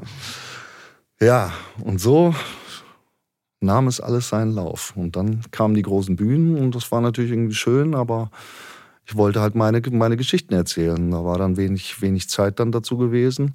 Und habe natürlich gemerkt, dass die Nachfrage dann größer wurde, weil ich, weil, weil, weil anscheinend das Publikum mich da mochte. Und dann habe ich mit Kai noch meinen mein Wendesong Springen in die Nacht dann auch performt auf der Bühne. Und dann wollten mich immer mehr Leute dann bei meinen kleinen Konzerten sehen. Und das war für mich dann auch Startschuss, dann zu sagen, äh, ich, ich jetzt oder nie. Mhm. So, weil sonst bleibe ich in so einem System und habe nicht die Zeit und die Energie, mich um meine Sachen zu kümmern. Ja. So. Und das, was ich eigentlich will und, und, und auch was vorantreiben, wo ich für mich persönlich nochmal einen Fußabdruck äh, mhm. hinterlassen kann. Es ist ein schwieriges Unterfangen. Ne? Ja. Es ist irgendwo, also ich kann mir vorstellen, also ich ja, habe natürlich ähnliche Situationen auch immer erlebt, wo man immer so ein bisschen denkt, so, ey, ist das jetzt undankbar? Bin ich jetzt so egomäßig? Mhm. Aber ich kann mir vorstellen, gerade wenn es so viele Auftritte sind und du natürlich so. Es gab keine andere Möglichkeit. Das, das, mhm. ja. Also am, fühlst du dich manchmal auch fast so ein bisschen irgendwie Mund zugeklebt, so nach dem Motto, ich bin jetzt, ich will eigentlich äh, so, gib mir das Mike, ich muss. Ach, weiß ich nicht. War das schwierig auf Tour manchmal so als Zeit? Nee, eigentlich gar nicht. Eigentlich, da habe ich es eigentlich immer genossen, mhm. weil das war ja auch ein Luxus gewesen mit Backliner und das war ja. alles, alles, alles schön. Ich war gerne unterwegs gewesen. Ja. Das, darum geht es nicht. Aber, ähm, aber man, man, ich, eigene Entscheidungen treffen, was eigenes. Mhm. So, das, das, das, das, das hat mir dann einfach gefehlt. Natürlich habe ich das, habe ich mich da gebadet, wenn, wenn die Leute durchgedreht sind und, und man aber Teil des Ganzen war und gesehen wurde. Naja, äh, du auch da deine Spots hattest, ne? Ja, also springen ich, in die ich Nacht, natürlich auch, verlinke ich auch. Ich natürlich auch das Glück hatte, dass ich da meine Spots hatte. Sonst, genau. sonst hätte das wahrscheinlich auch nicht funktioniert. Und äh, dann hätte ich auch die Fans nicht letztendlich. Mhm. So, ja. weil, weil dann hätte ich von null angefangen, äh, wieder die Leute irgendwie mit meiner Musik zu erreichen und äh, wenn du dann irgendwie losgehst und hast dann schon mal deine, ja, ja. deine 100 Leute, Ganz die, wichtig, auf, die auf einmal kommen, so, weil genau. wenn ich das jetzt bei anderen Bands manchmal sehe äh, oder, oder Freunden, die Musik machen, wie mühsam das ist, es überhaupt erstmal zu schaffen, dass mal 40, 50 Leute bei dir aufs Konzert kommen. Also ganz bewusst kommen, ne? Ganz so bewusst kommen und dafür Geld bezahlen sich und auf sich ein Lied das freuen oder auf ganz viele Lieder genau, freuen. Mhm. Wie viel Arbeit, wie viele Jahre das dauert. Ja. Ich merke das ja, merk, man merkt das ja selber, wie schwierig das ist, mehr Fans zu bekommen. Also so gefühlt beim nächsten, weißt du, du denkst Voll. dann, ja, beim nächsten Mal kommen 100 Leute mehr. Ha, Pustekuchen, weil mhm 20 Leute fallen wieder weg und kommen nur 10 neue wieder dazu. Also äh, hast du auf einmal 10 weniger. So. Also ja. es ist nicht so ein Selbstläufer, wie man dann manchmal so denkt, dass man jetzt spielt und dann hat man einen großartigen Gig gehabt und jetzt geht's los, jetzt geht's los. Ja, naja, es, lass uns auch noch mal so ein bisschen, was, was ich natürlich auch total interessant finde, ist tatsächlich, wie sieht so ein Tag aus, wie sieht so eine Planung aus, wie wie viel Künstler ist man, wie viel Freak ist man irgendwo auch und wie viel Bürokaufmann ist man mhm. dann auch. Also wenn eben dann nicht mehr die E-Mail kommt mit übrigens, ey Normi, alles klar, hier sind übrigens die Tourdates äh, von der Wingenfelder Tour, äh, dann und dann, wir haben dann und dann auch die Probe und man weiß, äh, ja, zeitlich und auch finanziell kann man kalkulieren. Also mhm. wirklich tatsächlich äh, für den Job mm, schon eine Sicherheit irgendwie auch mhm. da. Ähm, Hast du für dich damals so einen, so einen klaren Cut gemacht oder war es auch ein fließender Übergang, da rauszugehen? Oder war es irgendwann so, alles klar, übrigens bin ich jetzt raus? Ach, ich weiß es gar nicht mehr. Ich glaube, so im Nachhinein betrachtet ist es eine Summe aus allem. Es ist natürlich Jahre vorher dann diese Panikattacken, da fängst du ja schon an umzustellen oder, mhm. oder Freunde, die du hast oder, oder Leute, die du versuchst an die Hand zu nehmen oder irgendwie zu retten. Äh, dass man die Energie nicht mehr dafür hat. Mhm. Dass man einfach dann sagt, okay, alles klar, da kann ich mich jetzt nicht mehr, weil ich habe keinen kein, kein, kein Platz mehr. Mhm. So, ich muss irgendwie den Kopf frei kriegen. Und so war das, so war das dann letztendlich dann, weiß ich nicht. Ja. Und erstmal ein freies Gefühl? Als ich da raus. Als, als du dann quasi irgendwie deine eigene Tour wieder zusammen. Ja gut, da geht ja der andere Druck dann letztendlich los. Ja, da geht ja der Druck los, dass du dann selber für alles verantwortlich bist. Und wenn das jetzt nicht funktioniert, äh, man will ja dann auch nicht wieder an die Tür klopfen müssen. nicht, Hast du mal drüber nachgedacht? Gab's nee, Momente? tatsächlich nicht. Tatsächlich nicht, weil ich äh, glaube, dass alles so seine Zeit hat. So jetzt, jetzt würde ich jetzt, jetzt hätte ich mal Bock mal mit denen mal wieder auf so einem Festival-Ding einfach mal die Bühne zu ändern und, und, und mal, mal, wieder da zu spielen. Vielleicht Aber, hören Sie jetzt zu. Ja. Grüße gehen raus. Nee, ja, Grüße gehen raus.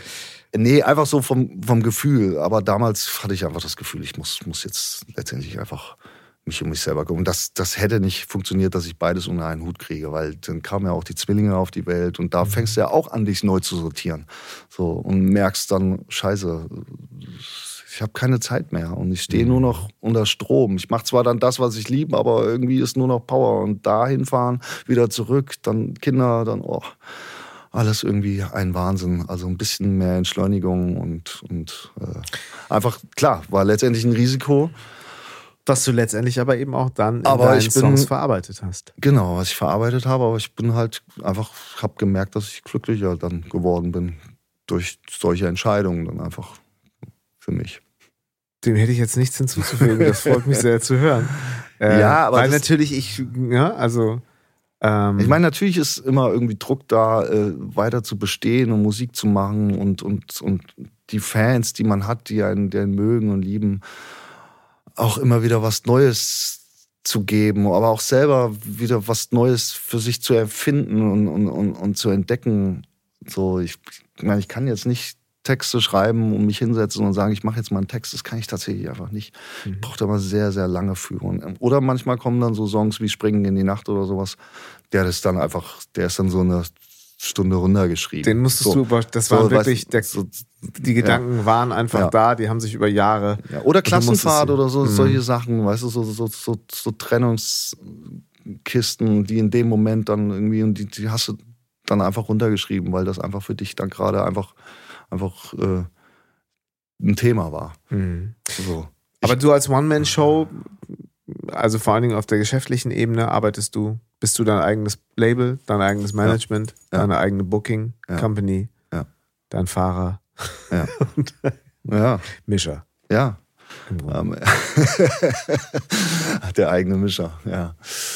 Am Ende des Tages ist das so, ja, tatsächlich. Hättest aber das, dir anders aber gewünscht das, eigentlich? Ach, Nee, eigentlich nicht, weil so kann ich alles steuern. Ich glaube, die Verträge, die mir in der Vergangenheit angeboten wurden, da bin ich froh, dass ich die nicht unterschrieben habe. Weil, weil ich, weiß ich nicht, immer, ich bin immer nach dem Bauch gegangen. Und, ich, irgendwie hat es im Nachhinein immer gezeigt, dass das Bauchgefühl, glaube ich, doch richtig war. Aber was sagt dir denn das Bauchgefühl? Sagt es dir geschäftlich ist es nicht cool oder ist die menschliche Komponente, ist dieses, diese, diese Aussicht, dieser Plan, dieses Gemeinsame, was dann vielleicht dich, sich nicht gut anfühlt? Ich weiß es nicht. Was ich, daraus ich, gibt den Ausschlag? Ich, für mich fühlt sich das schon unangenehm an, wenn man jemanden trifft, der mit einem zusammenarbeiten will. Und äh, bevor man überhaupt zusammengearbeitet hat, müssen die ganzen vertraglichen Rahmenbedingungen und das alles schon abgeklopft werden. So, da stehe ich einfach, weil so bin ich halt aber auch nicht. So, weißt du, so, so, so, so denke ich, denke ich nicht. Und wenn jemand, weiß ich nicht, wenn ich jemandem helfen will, dann, dann will ich dem helfen. Und wenn der dann was anderes draus macht oder woanders hingeht, dann ist es halt einfach so. Mhm. So, das, das muss, ich weiß nicht. Bist du denn so ein vertrauensvoller Typ? Also hast du, gehst du schon mit ordentlich Vertrauensvorschuss raus und sagst so, ey, erstmal, oder hat sich das vielleicht sogar verändert? So Thema Misstrauen und so ein bisschen immer auf der Hut sein? Nee, Misstrauen habe ich eigentlich wenig. Ja. Also wir sprechen jetzt vor allen Dingen geschäftlich, ne? Also ja. persönlich, klar, es gibt es immer mal, glaube ich. Aber geschäftlich ist es natürlich. Geschäftlich äh, habe ich einfach Misstrauen, wenn, wenn gleich die Verträge rausgeholt ja. werden. So, da, ja. da, da bin ich einfach, weil ja, da war ich im Nachhinein dann doch froh, dass ich das alles nicht gemacht habe. Vielleicht wäre ich dann aber auch einen Schritt weitergekommen. So, das, das weiß man ja alles nicht. Aber äh, das ist einfach, ja. Wir sprachen ja vorhin so irgendwie über deine Eltern und ja. so nach dem, nach dem Motto irgendwie, True Believer, also wirklich die Menschen, die an dich glauben. Mhm. So. Natürlich auch ganzheitlich, weil mhm. du ihr Sohn bist und äh, weil ihr eine wunderbare Verbindung habt. So. Ja. Ähm, hättest du dir manchmal gewünscht, dass da mehr Leute oder hast du irgendwas vermisst im Sinne von wirklich mal so den Glauben von außen, dass einer sagt so, ey Norm, ich weiß, wir machen das jetzt, du, ich sehe da was und wir gehen jetzt all in? Ja, tatsächlich. Ja. Dass, dass, sowas, dass sowas mal um die Ecke kommt, dass, da, dass, dass mhm. mich jemand noch, noch intensiver mehr an die Hand nimmt. Ja, klar. Also diese Sehnsucht ist schon ja, klar, Teil natürlich. von dir auch, ne? Ja, ja, natürlich. Mhm. Natürlich, klar. Aber, das ist mit Sicherheit kein Einzelfall, aber ich kann mir ja. eben vorstellen, das ist... Ja. Äh, ja, die Hoffnung war natürlich immer da, letztendlich, weil man ja weiß, sonst musst du alles selber machen und kommst auch keinen Schritt dann letztendlich nicht, nicht, nicht wirklich weiter.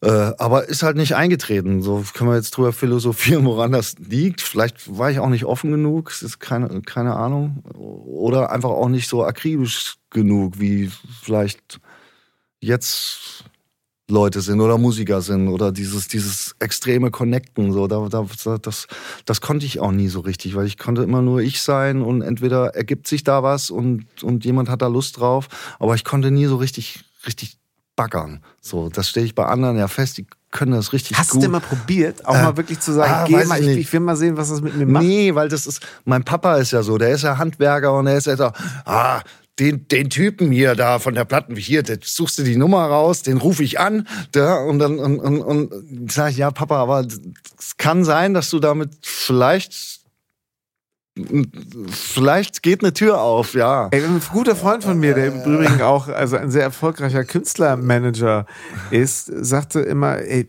wieso? Na klar, nein hast ja eh schon. Ja, ja, da hat er völlig recht. Letztendlich hat er recht. Und, und ich mein, kann das auch nicht. Mein Papa also ich bin auch, da auch total schlecht. Mein Papa ne? hat auch viel. Das Problem ist einfach nur, der hätte halt mehr Wissen über dieses ganze Musikbusiness letztendlich gebraucht. So, und das war immer das, du kommst dann auch als Handwerker, äh, auch wenn du Geschäftsmann bist, äh, aber auch nur einen Schritt weiter und, und dann muss ich mich zu sehr wieder einklinken, weil, weil, weil er einfach zu wenig Ahnung von der Materie letztendlich hat. Ja. So, das, das ist Wobei halt ich ja ehrlich gesagt glaube, ne? also ich meine, man kann ja durchaus äh, die Algorithmen der einzelnen Plattformen studieren. Die ja. ändern sich ja dauernd und ich, ich folge ja auch so ein paar Musik-YouTubern, die ich spannend ja. finde, ob es jetzt irgendwie ein Rick, Rick Beato ist oder so, der 2,9 Millionen, 3,5 Millionen Follower hat und selbst der sagt dann halt, ey Leute, irgendwas ist komisch, YouTube hat wieder was umgestellt. Ähm, äh, wie soll ich das hier, was mhm. denkt ihr, wie wollen wir das hier auf dem Kanal weitermachen? Man ja, findet genau. meine alten Videos nicht mehr äh, ja, in, in, der Timeline oder wie auch immer. Die jetzt mal so. Genau, also das, das, ändert sich und es ändert sich von Plattform zu Plattform. Die Plattformen ähm, kopieren sich gegenseitig, was den genau. Algorithmus genau. angeht. Also noch mehr das muss dich doch interessieren und es ist erstaunlich, wie genau. gut es eben auch zutrifft. Ich denke mir manchmal, dass diese die menschliche Komponente, die man natürlich auch immer so ein bisschen belächelt hat oder auch immer noch so ein bisschen belächelt, sondern das war so ein bisschen von gestern jetzt, also ein bisschen 90er, ne? Mhm.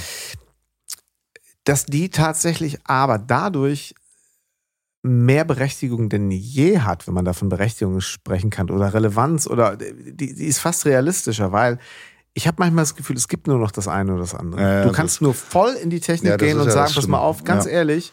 Na, ich weiß nicht, ob ich finde es auch befremdlich, gebe ich dir völlig recht, aber ich weiß nicht, ob es sogar eine Chance sein kann. Zu akzeptieren, dass es eben das andere, dass das andere auch existieren darf, kann mhm. und sogar von Erfolg gekrönt ist. Weil ich glaube nämlich eher, wenn du derjenige bist, der sagst so, ja, ich check das, ich check das, ich äh, kopiere immer, wie das die anderen machen und da wird der, der Algorithmus auch bei mir anspringen. Ich glaube, dass das nicht mehr auf Dauer funktionieren wird, weil du dann immer nur hinterher rennst. Habe ich auch eine Zeile, wenn ich nach, äh, wenn ich weiter nachlaufe, obwohl ich schneller bin. Äh, mhm. Äh, auch eine Zeile aus, äh, aus Heidelwild bei dir. So, weißt du, also ja. wenn du, wenn du ähm, das eigentlich diese menschliche Komponente, das Bauchgefühl, Intuition, äh, miteinander, sich connecten, mh, mm, ähm, wie soll ich sagen, ähm, verantwortungsvoll sein im Miteinander, ähm, dass das viel, viel mehr Relevanz auch sogar geschäftlich haben kann. Weil die Leute merken, ich komme an der Technik, ich wachse da raus, da kommen immer andere, die können das viel besser. Ja.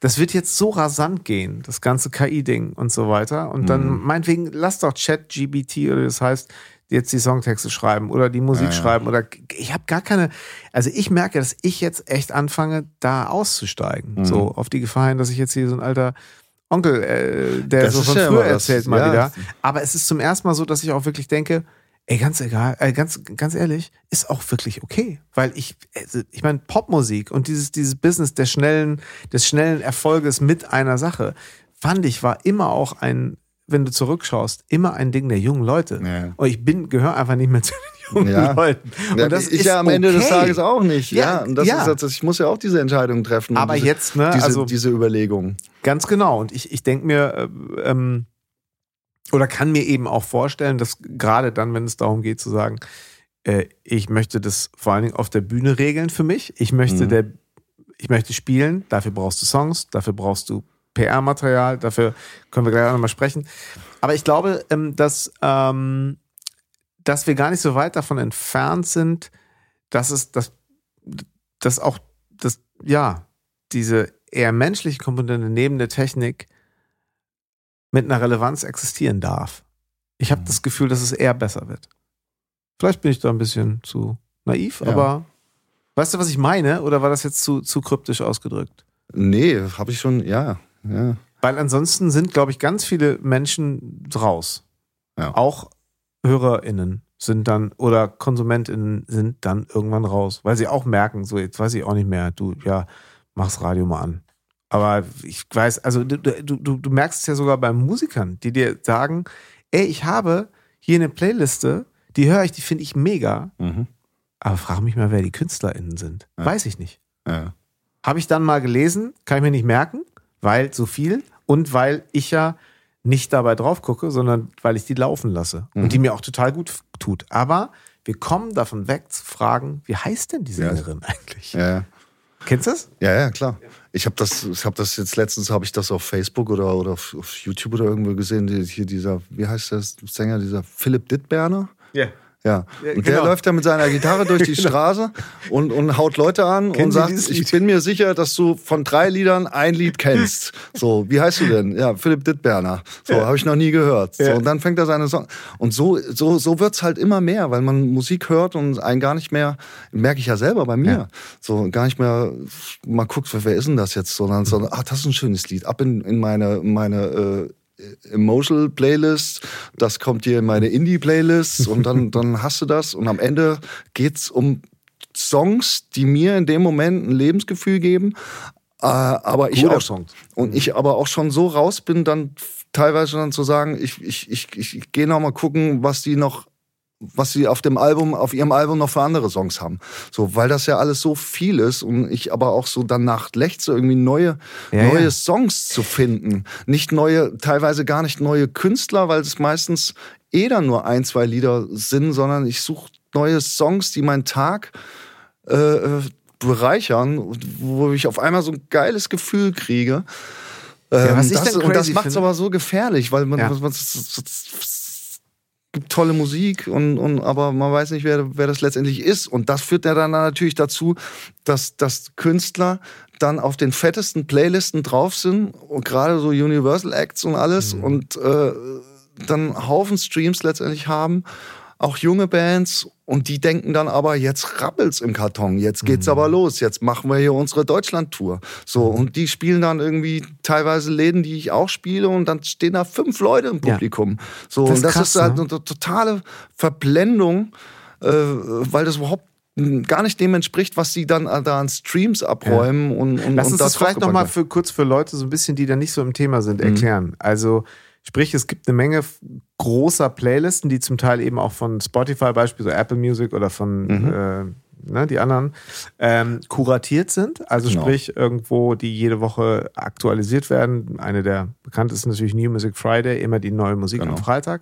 So und oder eben in diesen Pop-Playlists oder deutsche Poeten äh, oder ähm, Indie, äh, Folk oder was auch immer, sind dann Künstler in Bands drin, die in dem Umfeld, weil natürlich auch immer große Namen, sehr viel gestreamt werden. Das heißt, jemand kann durchaus auf einmal bei einem Song mal schnell 1,5 Millionen Streams auf so einer Nummer haben. Und alle denken, wow, das ist aber für einen Newcomer großartig. Genau.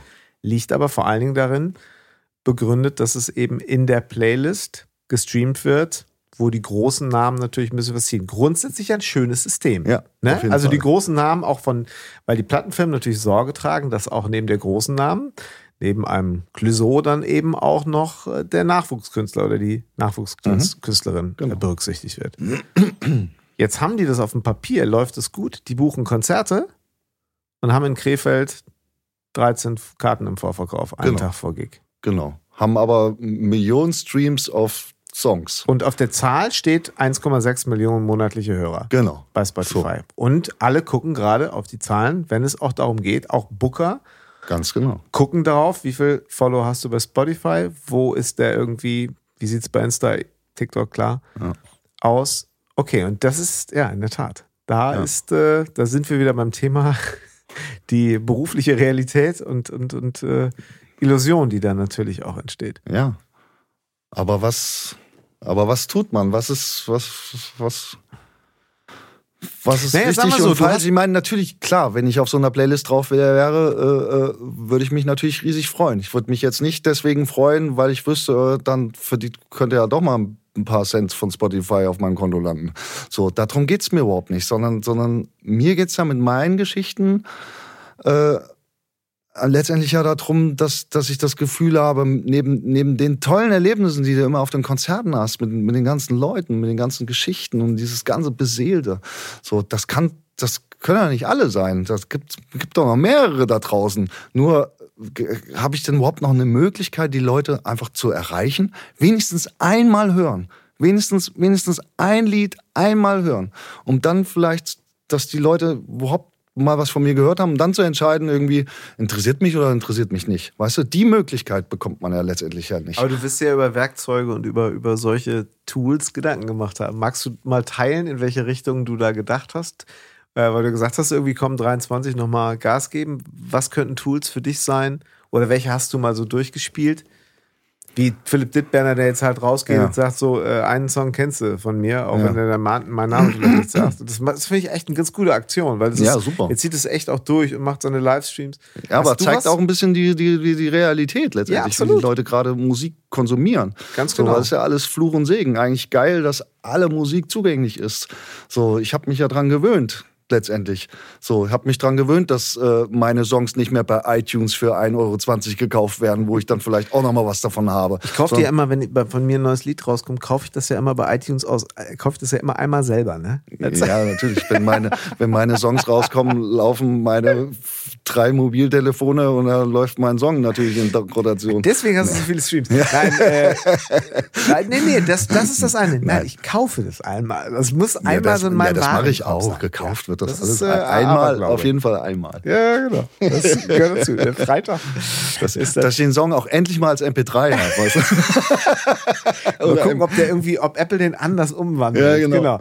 Nee, aber sag mal, was, was für Tools hast du für dich in Betracht gezogen? Gibt es was Neues, wenn du das jetzt schon sagen möchtest? Wo, wo siehst du nochmal? Also du hast echt viel veröffentlicht. Guckt rein, also die, es ist immer regelmäßig was gekommen. Du hast Videos gemacht, aber. Ich weiß es nicht. Nee, bei, bei, mir stellt sich langsam so eine Ratlosigkeit letztendlich ein, weil ich überhaupt nicht mehr weiß, auf welchen Kanälen, wie ich was machen soll.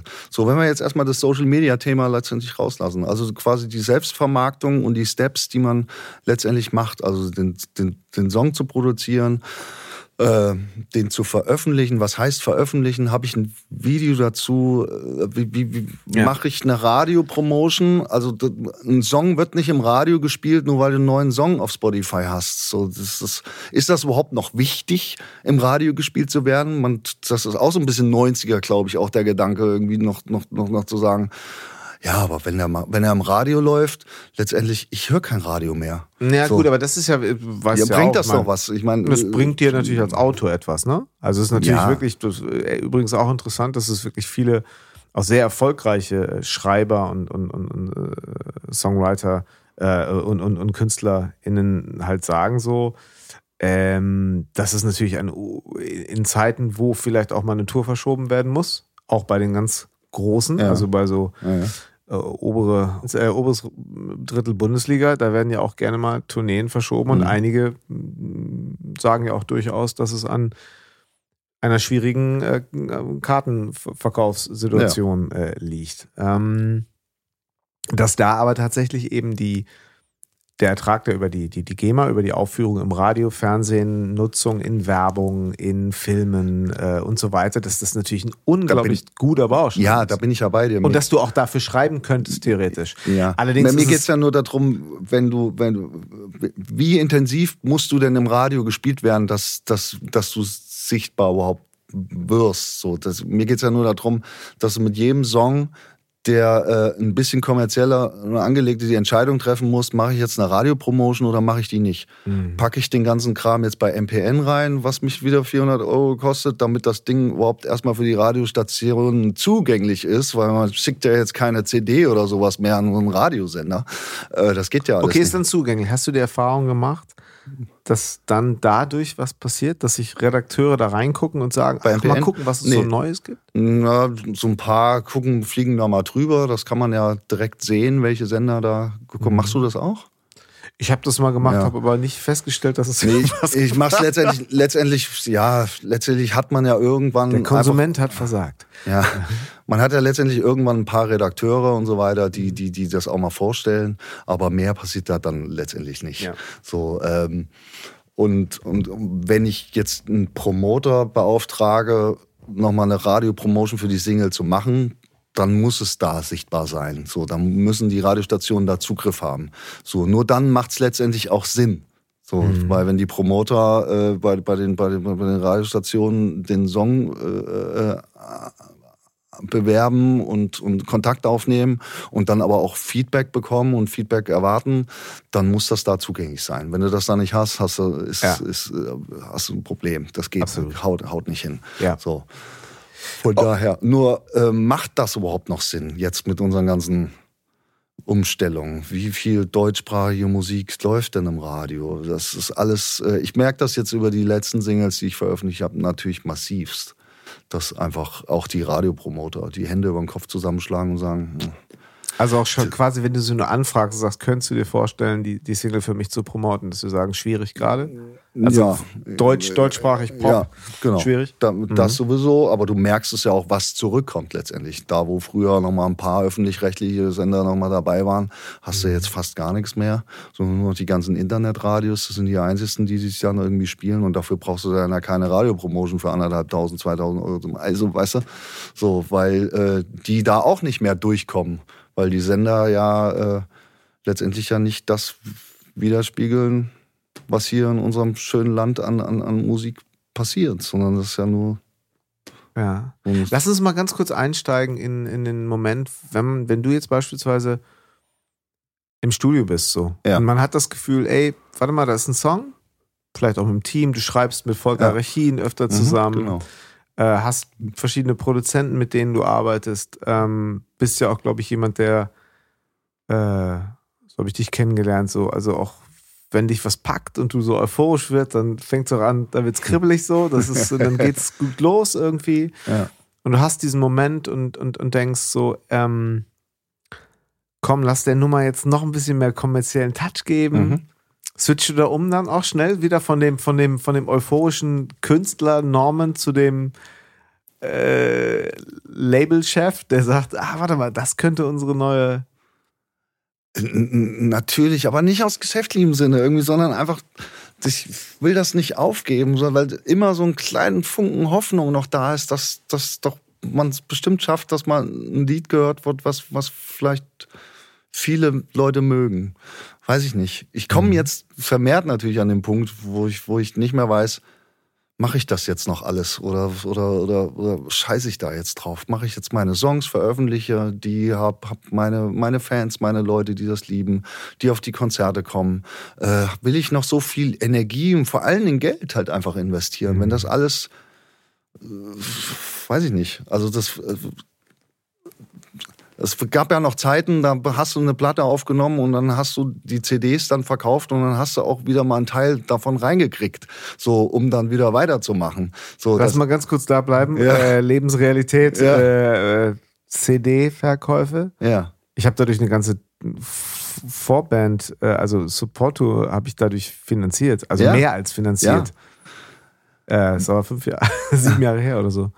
Also, wie sieht's da gerade aus? Das CDs? weiß ich tatsächlich gar nicht. Ich habe ja nur noch meine 2019 CD, deswegen es ja. kommt ja jetzt dieses Jahr erst die neue. Äh, die haben natürlich die Leute meistens auf den Konzerten. Und bei Festivals, so, so Sachen, da kommt es ja dann immer mhm. drauf an, wo spielst du da, äh, kaufen da noch Leute was.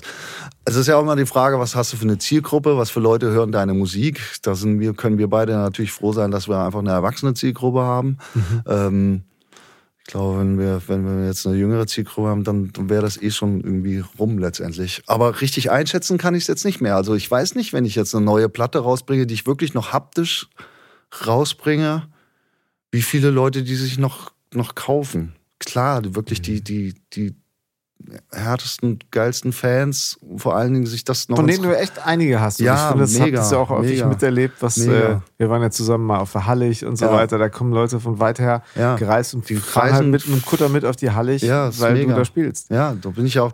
Aber das ist ja allein schon, dafür bin ich ja schon so einfach so extremst dankbar. Ja. Also das, das, das, das, das ist ja schon eigentlich schon eigentlich das, was ich immer wollte. Und da ist die mhm. Menge letztendlich halt scheißegal. Ja klar, wenn man noch ein bisschen besser davon leben könnte. wenn ich mir natürlich deine Songs anhöre, deine Produktion so aus den letzten Jahren, da ist immer viel große Geste natürlich dabei. Ja. Das ist halt auch echt, äh, klar, kann ich mir vorstellen, ja, da würde dann auch jeder sagen, ja, wieso, das könnte doch genauso laufen wie Max Giesinger. Ja, das, das sagen natürlich, das sagen natürlich immer alle. So, das, da muss genau. ich natürlich auch immer so ein bisschen. deswegen ehrlich, ich, ich, kann mir das vorstellen. Das muss ich natürlich alles ein bisschen filtern irgendwie. Äh, wäre das tatsächlich so? Weiß man ja alles immer selber nicht so richtig. Naja, aber ähm, worauf ich hinaus wollte, ist so ein bisschen große Geste in den Songs, in den Produktionen und da ist auch nochmal ein O-Chor und der wird hervorragend mit einer durchgetretenen Bassdrum irgendwie auf einer großen Bühne funktioniert. Ist das immer dein Ziel gewesen? Oder ist es, kann es auch, ähm, weil du kamst natürlich so ein bisschen von dem, Leute deine Geschichte erzählen, wirklich ja. Leute, die echt bei dir sind, die also wirklich. Jetzt, also die, die Gedanken werden jetzt kleiner, was, was, was, was so ein Song irgendwie angeht. Trotzdem stehe ich aber auch immer noch auf so einen Scheiß. Wenn das groß ja. wird am Ende irgendwie und dann geht doch mal da die eine Tür auf und dann kommt noch da nochmal die Kurve. Ja. Das, ich feiere das leider. Ja, du kannst es ja auch tragen. Ich feiere ne? das leider ja. halt immer noch. So, ja, viele haben halt gesagt, ja, du bist halt, das ist ja alles irgendwie richtig, aber das ist alle paar Jahre ändert ja sich auch so eine bestimmte Produktionsweise, wie so ein Sound äh, im Radio irgendwie zu klingen hat. Und da habe ich ja, das, das Problem habe ich ja immer, wenn dann die Feedbacks von den Radiostationen dann kamen, dass einfach, äh, äh, einfach ja, dass es einfach mehr nach mehr Giesinger sein müsste und dann machst du mal einen Song, der mehr Giesinger ist, dann sagen sie dir, ah, das klingt ja wie Giesinger. Also, also ja, das, ist ja das, das ist ja das Bescheuerte an diesem ganzen ganzen Kram. Von daher weißt du ja gar nicht, daher musst du ja eigentlich die Entscheidung treffen und sagen, ich mache das jetzt alles nur noch so, dass mir das gefällt, ja. dass ich das geil finde, dass ich das irgendwie feiere. Natürlich ich, zulassen, natürlich bin ich immer interessiert daran, wenn neue Leute rankommen mit neuen Sounds und anders mal die Drums machen und mal was Neues irgendwie passiert. Apropos Giesinger, ich habe auch mit Steffen Gräf, mit dem Gitarristen, äh, genau. auch, auch, zwei Songs produziert. Ja, ja. So, und es war eine tolle Erfahrung. Unfassbar schnell ist der und geil, freundschaftlich uns unsere Lebensgeschichten erzählt und dann sind zwei Songs entstanden. Und es ist toll mal zu erleben, wie flott das auch gehen kann, weil ich meine Produktion damals immer die 2016, die habe ich ja mehr oder weniger selber gestemmt. Das ist ja alles mein Fahrplan letztendlich. Alles und dann beim Mischen auch noch dabei und dann auch noch die Hauptentscheidung dann getroffen. Äh, und da habe ich dann gemerkt, irgendwie, ah, da gibt's aber jüngere, geilere Typen, so, das, das, das geht ja echt irgendwie flott, aber äh, wie schafft man das, dass das dann aber nicht Einheitsbrei wird? Habe so das Gefühl, das liegt manchmal viel daran, wie man auch was interpretiert und wie man, wie man, wie man, wie man singt. Wenn dann auch noch das so, dazu dann so gesungen wird, wie, wie jetzt gerade alle Vincent Weißes der Welt, darf man das sagen? Das darf man ja sagen. Böse. Ist ja nicht böse gemeint. Nein, absolut. Aber wenn, weißt du, wenn man dann auch noch zu singt, dann, dann, dann keine Ahnung. Ich finde das dann, man kann ruhig so eine ganz moderne Popproduktion machen, aber geil, wenn dann nach so ein bisschen Rio Reiser dann irgendwie, weißt du? Das, ich mag das dann eher, wenn er so ein bisschen so eine Kante, so ein, so ein, so ein, so ein Philipp. Ja, aber wäre das nicht eine, eine herrliche Arbeitsteilung? Gibt den, den Produzenten, die letztlich. Also ich meine ja. jetzt auch vielleicht auch nochmal wieder so ein bisschen, wie ist die Realität ja. gerade? Letztendlich ja, aber mit Steffen habe ich auch gesehen, man kann moderner produzieren und ich stehe da total drauf. Genau, so. den Rio Reiser kannst du dann ja machen. Ja, genau. So, und wenn man das irgendwie so ein bisschen, bisschen kombiniert, bisschen, bisschen mischt, das ist so ein bisschen ja, weiß ich nicht. Also mit Steffen Gräf treffe ich mich übrigens auch in den nächsten Wochen zum Podcast-Gespräch. Äh, Insofern oh. können wir das dann ja mal oh, aufgreifen. Stell mal diese Grüße. Ähm, ja, man muss eben vielleicht auch nochmal so die Berufsrealität äh, sehen. Ähm, will ich heute irgendwie was erreichen, gerade auch wenn ich vielleicht 24-jähriger Produzent oder Produzentin bin. Äh, wie viel Masse muss ich machen? Wie viel muss ich mich ja. vielleicht auch, und das ist auch vielleicht noch ein Thema, wie sehr oder sollte ich mich connecten mit den Menschen, die mich auch durch ihr Standing irgendwo weiterbringen können? Das heißt, ja. immer irgendwo nach den Leuten schauen, die ein bisschen erfolgreicher sind. Ja. Äh, Thorsten Wingenfelder sagte immer den Satz, Erfolg sucht Erfolg, oder ja. wie war das? Ja. Genau. Ähm, also scheint es, und das sagt er schon sehr lange, insofern, das scheint schon auch länger so zu sein. Ist das so? Ist das eine Mentalitätsfrage zu sagen, ey, ich connecte mich jetzt bewusst, ich ticker bewusst Leute an, sagen, hey Mensch, du, wir kennen uns da und daher und äh, äh, so können wir nicht mal und ich weiß kannst das mal teilen. Ich sehe das ja immer nur von außen von den Leuten, die das machen, dass die da natürlich immer irgendwie Schritte weiterkommen. So, ich kann das halt gefühlt irgendwie nicht. Ich weiß nicht, ich krieg das. Ja und über, über den Schatten springen. Also jetzt mal so ganz flapsig von mir gesagt. Spring doch mal über den Schatten, Norman. Du hättest alle Möglichkeiten. Ja, weiß ich nicht. Ich, ich, ich kann es nicht einschätzen, weil ich immer das Gefühl habe, über die Jahre kennt man unheimlich viele Leute, die, die unfassbar tolle Dinge schon getan haben.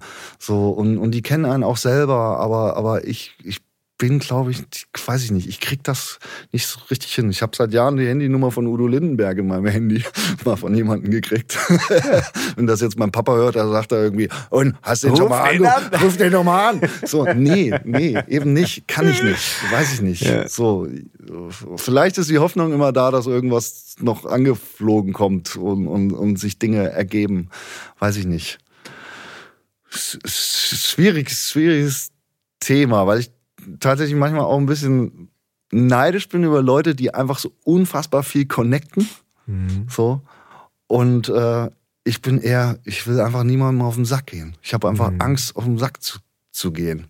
So, dass jemand sagt, oh, das nervt der schon wieder. Ich meine jetzt, ne, äh, ohne das jetzt äh, zum Therapiegespräch auszuweiten, ähm, was wäre daran so schlimm, wenn du eventuell in diesem einen Moment, dieser, dieser Mensch, dem du da vermeintlich so ein bisschen nervst, äh, da bist du ja nicht der Einzige, der, äh, was wäre daran so schlimm, wenn es tatsächlich so wäre? Dass er sagt, er hat fast irgendwie, weiß ich gar nicht, stehe ich gar nicht so drauf. Vielleicht ist dem das auch egal. Ja. Ich ziehe so viel Kraft aus einem Interview mit, mit John Mayer, als er diesen damals 2012 oder 11, 9, 10, weiß ich nicht, vor Shadow Days und, und dem Born Erased Album diesen, diesen, diesen, ja, quasi so ein bisschen Cut gemacht hat, weil er einfach auch komische Interviews gegeben hat und einfach selber so weggeflogen mhm. ist. Weil er dachte einfach, immer alles, was ich mache, singe, sage, mit wem ich mich treffe, wen ich date, mit wem ich zusammen bin, dass das die Welt komplett interessiert. Und mhm. die Wahrheit ist, das interessiert natürlich bei einem John Mayer schon relativ viele ja, Leute, aber noch viel, viel, viel, viel mehr Menschen ist das völlig egal und noch viel, viel Menschen kriegen das gar nicht mit. Ja, das kriegt man gar nicht mit. Und das ist, glaube ich, ja. diese Relevanz, die man manchmal da, auch das Drama, was man da selber reinpackt und denkt, stell dir mal vor, der sagt dann, ey, Norman Kyle hat mich schon wieder angeschrieben. Jan Löchel nervt. Der hat mir irgendwie, der hat mir einen ach, Track weiß, geschickt, ja, den ich auf Insta teilen soll. Also ich habe jetzt keine Angst. Ja, ich kann es nicht richtig beschreiben. Ich habe nicht so richtig Angst vor Ablehnung oder sonst irgendwas, sondern einfach. Doch, das haben wir. Wir haben Angst vor Ablehnung. Wenn du auf die Bühne Ach. gehst, hast du auch Angst vor Ablehnung. Äh, da könnte irgendwer. Äh, Hast du das nicht, dass nee, du ab und zu guckst in der ersten Reihe? Die, die, die, die, die sind ja eingeschlafen, die finden das bestimmt doof, die gucken immer woanders hin, die gucken immer aufs Handy und so. Hast du das nicht? Ja, ja doch, aber die schmeiße ich dann raus. so einer bist du. Gut, das ist natürlich okay. Jein. Ja, also das, bei eigenen Konzerten, wo natürlich Fans da sind, habe ich, hab ich wenig wenig okay. Angst. Da ist mhm. große Freude, einfach rauszugehen. So, da ist das, mhm. das ist nicht da. Vergleichen wir es mal damit, wenn man, wenn man so einen Mittag, so einen 13 Uhr Slot auf dem Stadtfest in Münster irgendwie hat. So, vielleicht da, um einfach, äh, äh, um einfach die, die Möglichkeit zu haben, äh, so viele Leute wie möglich mit seiner Musik zu erreichen, obwohl die Voraussetzungen eigentlich schlecht sind auf so einem Stadtfest mit durchlaufenden Leuten und äh, Currywurst in der Hand. So, trotzdem äh, funktioniert das ja immer ein, ein Stück weit und äh, äh da bin ich aber entspannter geworden. Aber ich, ja. mir geht's nur darum, irgendwie Leute zu kontaktieren und da zu backern. So, da ist, das ist so wenn ich jemanden anschreibe oder anquatsche und, und, und da kommt dann aber keine Reaktion, weil aber ich das, das ja egal. von mir selber kenne. Das muss man, egal sein. Weil, ja, ja, ich weiß. Genau, das, weil du es von dir selber kennst. Weil ich es von mir selber kenne, weil ich weiß, wie klein die Zeitfenster sind. Ja. Weil ich aber auch immer, wenn ich so eine Anfrage irgendwie, wenn mich jemand antickert, ich genau weiß, äh, äh, wie, wie, ja. Wie, wie das für den in dem Moment auch ist, äh, über den Schatten zu springen und, und, und mich anzutickern oder, oder können wir ein Duett machen. Und bei mir ist eher dann eigentlich eher so, dass einfach die Zeit fehlt und ja. dann weiß und ich dann gar nicht, rutscht, aber du weil weißt, ich, weil dann ich rutscht mein, doch die, die Nachricht rutscht weiter runter. Die rutscht weiter du runter hast, und weiter runter. du sie vielleicht, ja. hast du sie nicht beantwortet. Ja, und dann, also, und das ist, aber ist doch nicht schlimm. Ja, aber das ist eigentlich ja schrecklich, weil das tut mir für den anderen eigentlich leid, weil der hat, der. Wir denken ja auch total geschäftlich in dem Moment, was ja auch dein Geschäft ist. Ja. Das ist ja dein Geschäft am Ende des Tages jetzt vielleicht dafür zu sorgen, dass wenn XY das teilt, Udo Lindenberg, Clouseau, äh, Johannes Oerding, ja. es einfach einen anderen Impact hat, als wenn es immer deine Cousine oder mein Bruder teilt. Ja, ja, so. Ne? Das ist, äh, ne, äh, ist jetzt rein geschäftlich betrachtet. Und wir vermischen doch vielleicht einfach häufig in der heutigen Welt, das gilt ja für viele Businesses, Freundschaft und, und Business. Mhm. Im Ende, Endeffekt ist das eine, eine Business-Anfrage. Mhm. Kannst du das nicht mal machen? So. Mhm. Und ähm, wenn dann keine persönliche Antwort kommt, dann finde ich es insofern okay, weil vielleicht die Kanäle so voll sind, Ja. dass es für mich durchaus wichtiger ist, wenn jemand an mich gedacht hat, vielleicht an meinem Geburtstag. Ich lege auf Ja, meinen ja. Geburtstag überhaupt keinen Wert. So, aber das ist für mich eine rein freundschaftliche Sache. Wenn mir einer schreibt, du übrigens, Mhm.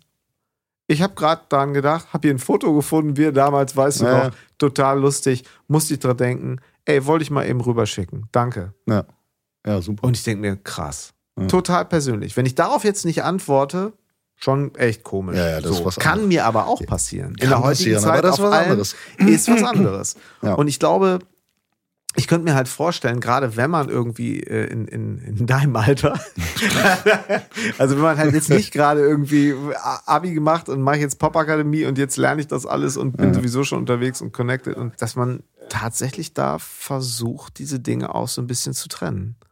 Weil ansonsten könnte ich mir eben vorstellen, rennt man auch immer mit so einem schlechten Gewissen durch die Gegend. Mhm. A, den Leuten, denen man vielleicht zu wenig geantwortet hat. Und B, sich selber gegenüber, weil man denkt so, ey, jetzt mache ich das schon alles und warum gehe ich denn nicht raus damit? Mhm. Also echt, ich sag, was ich jetzt hier gerade Schlaues alles sage, Notiz an mich selber, ne? Guten Tag. Aber so, ich finde das jetzt nur mal so als Brainstorming Mhm. ganz, eigentlich ganz spannend. Auch gerade, wenn man jetzt einfach, und da würde ich gerne nochmal hinkommen, ey, was machen wir denn jetzt? Norman, 23. So. Wo, Mhm. wo jetzt, wo gehen wir hin?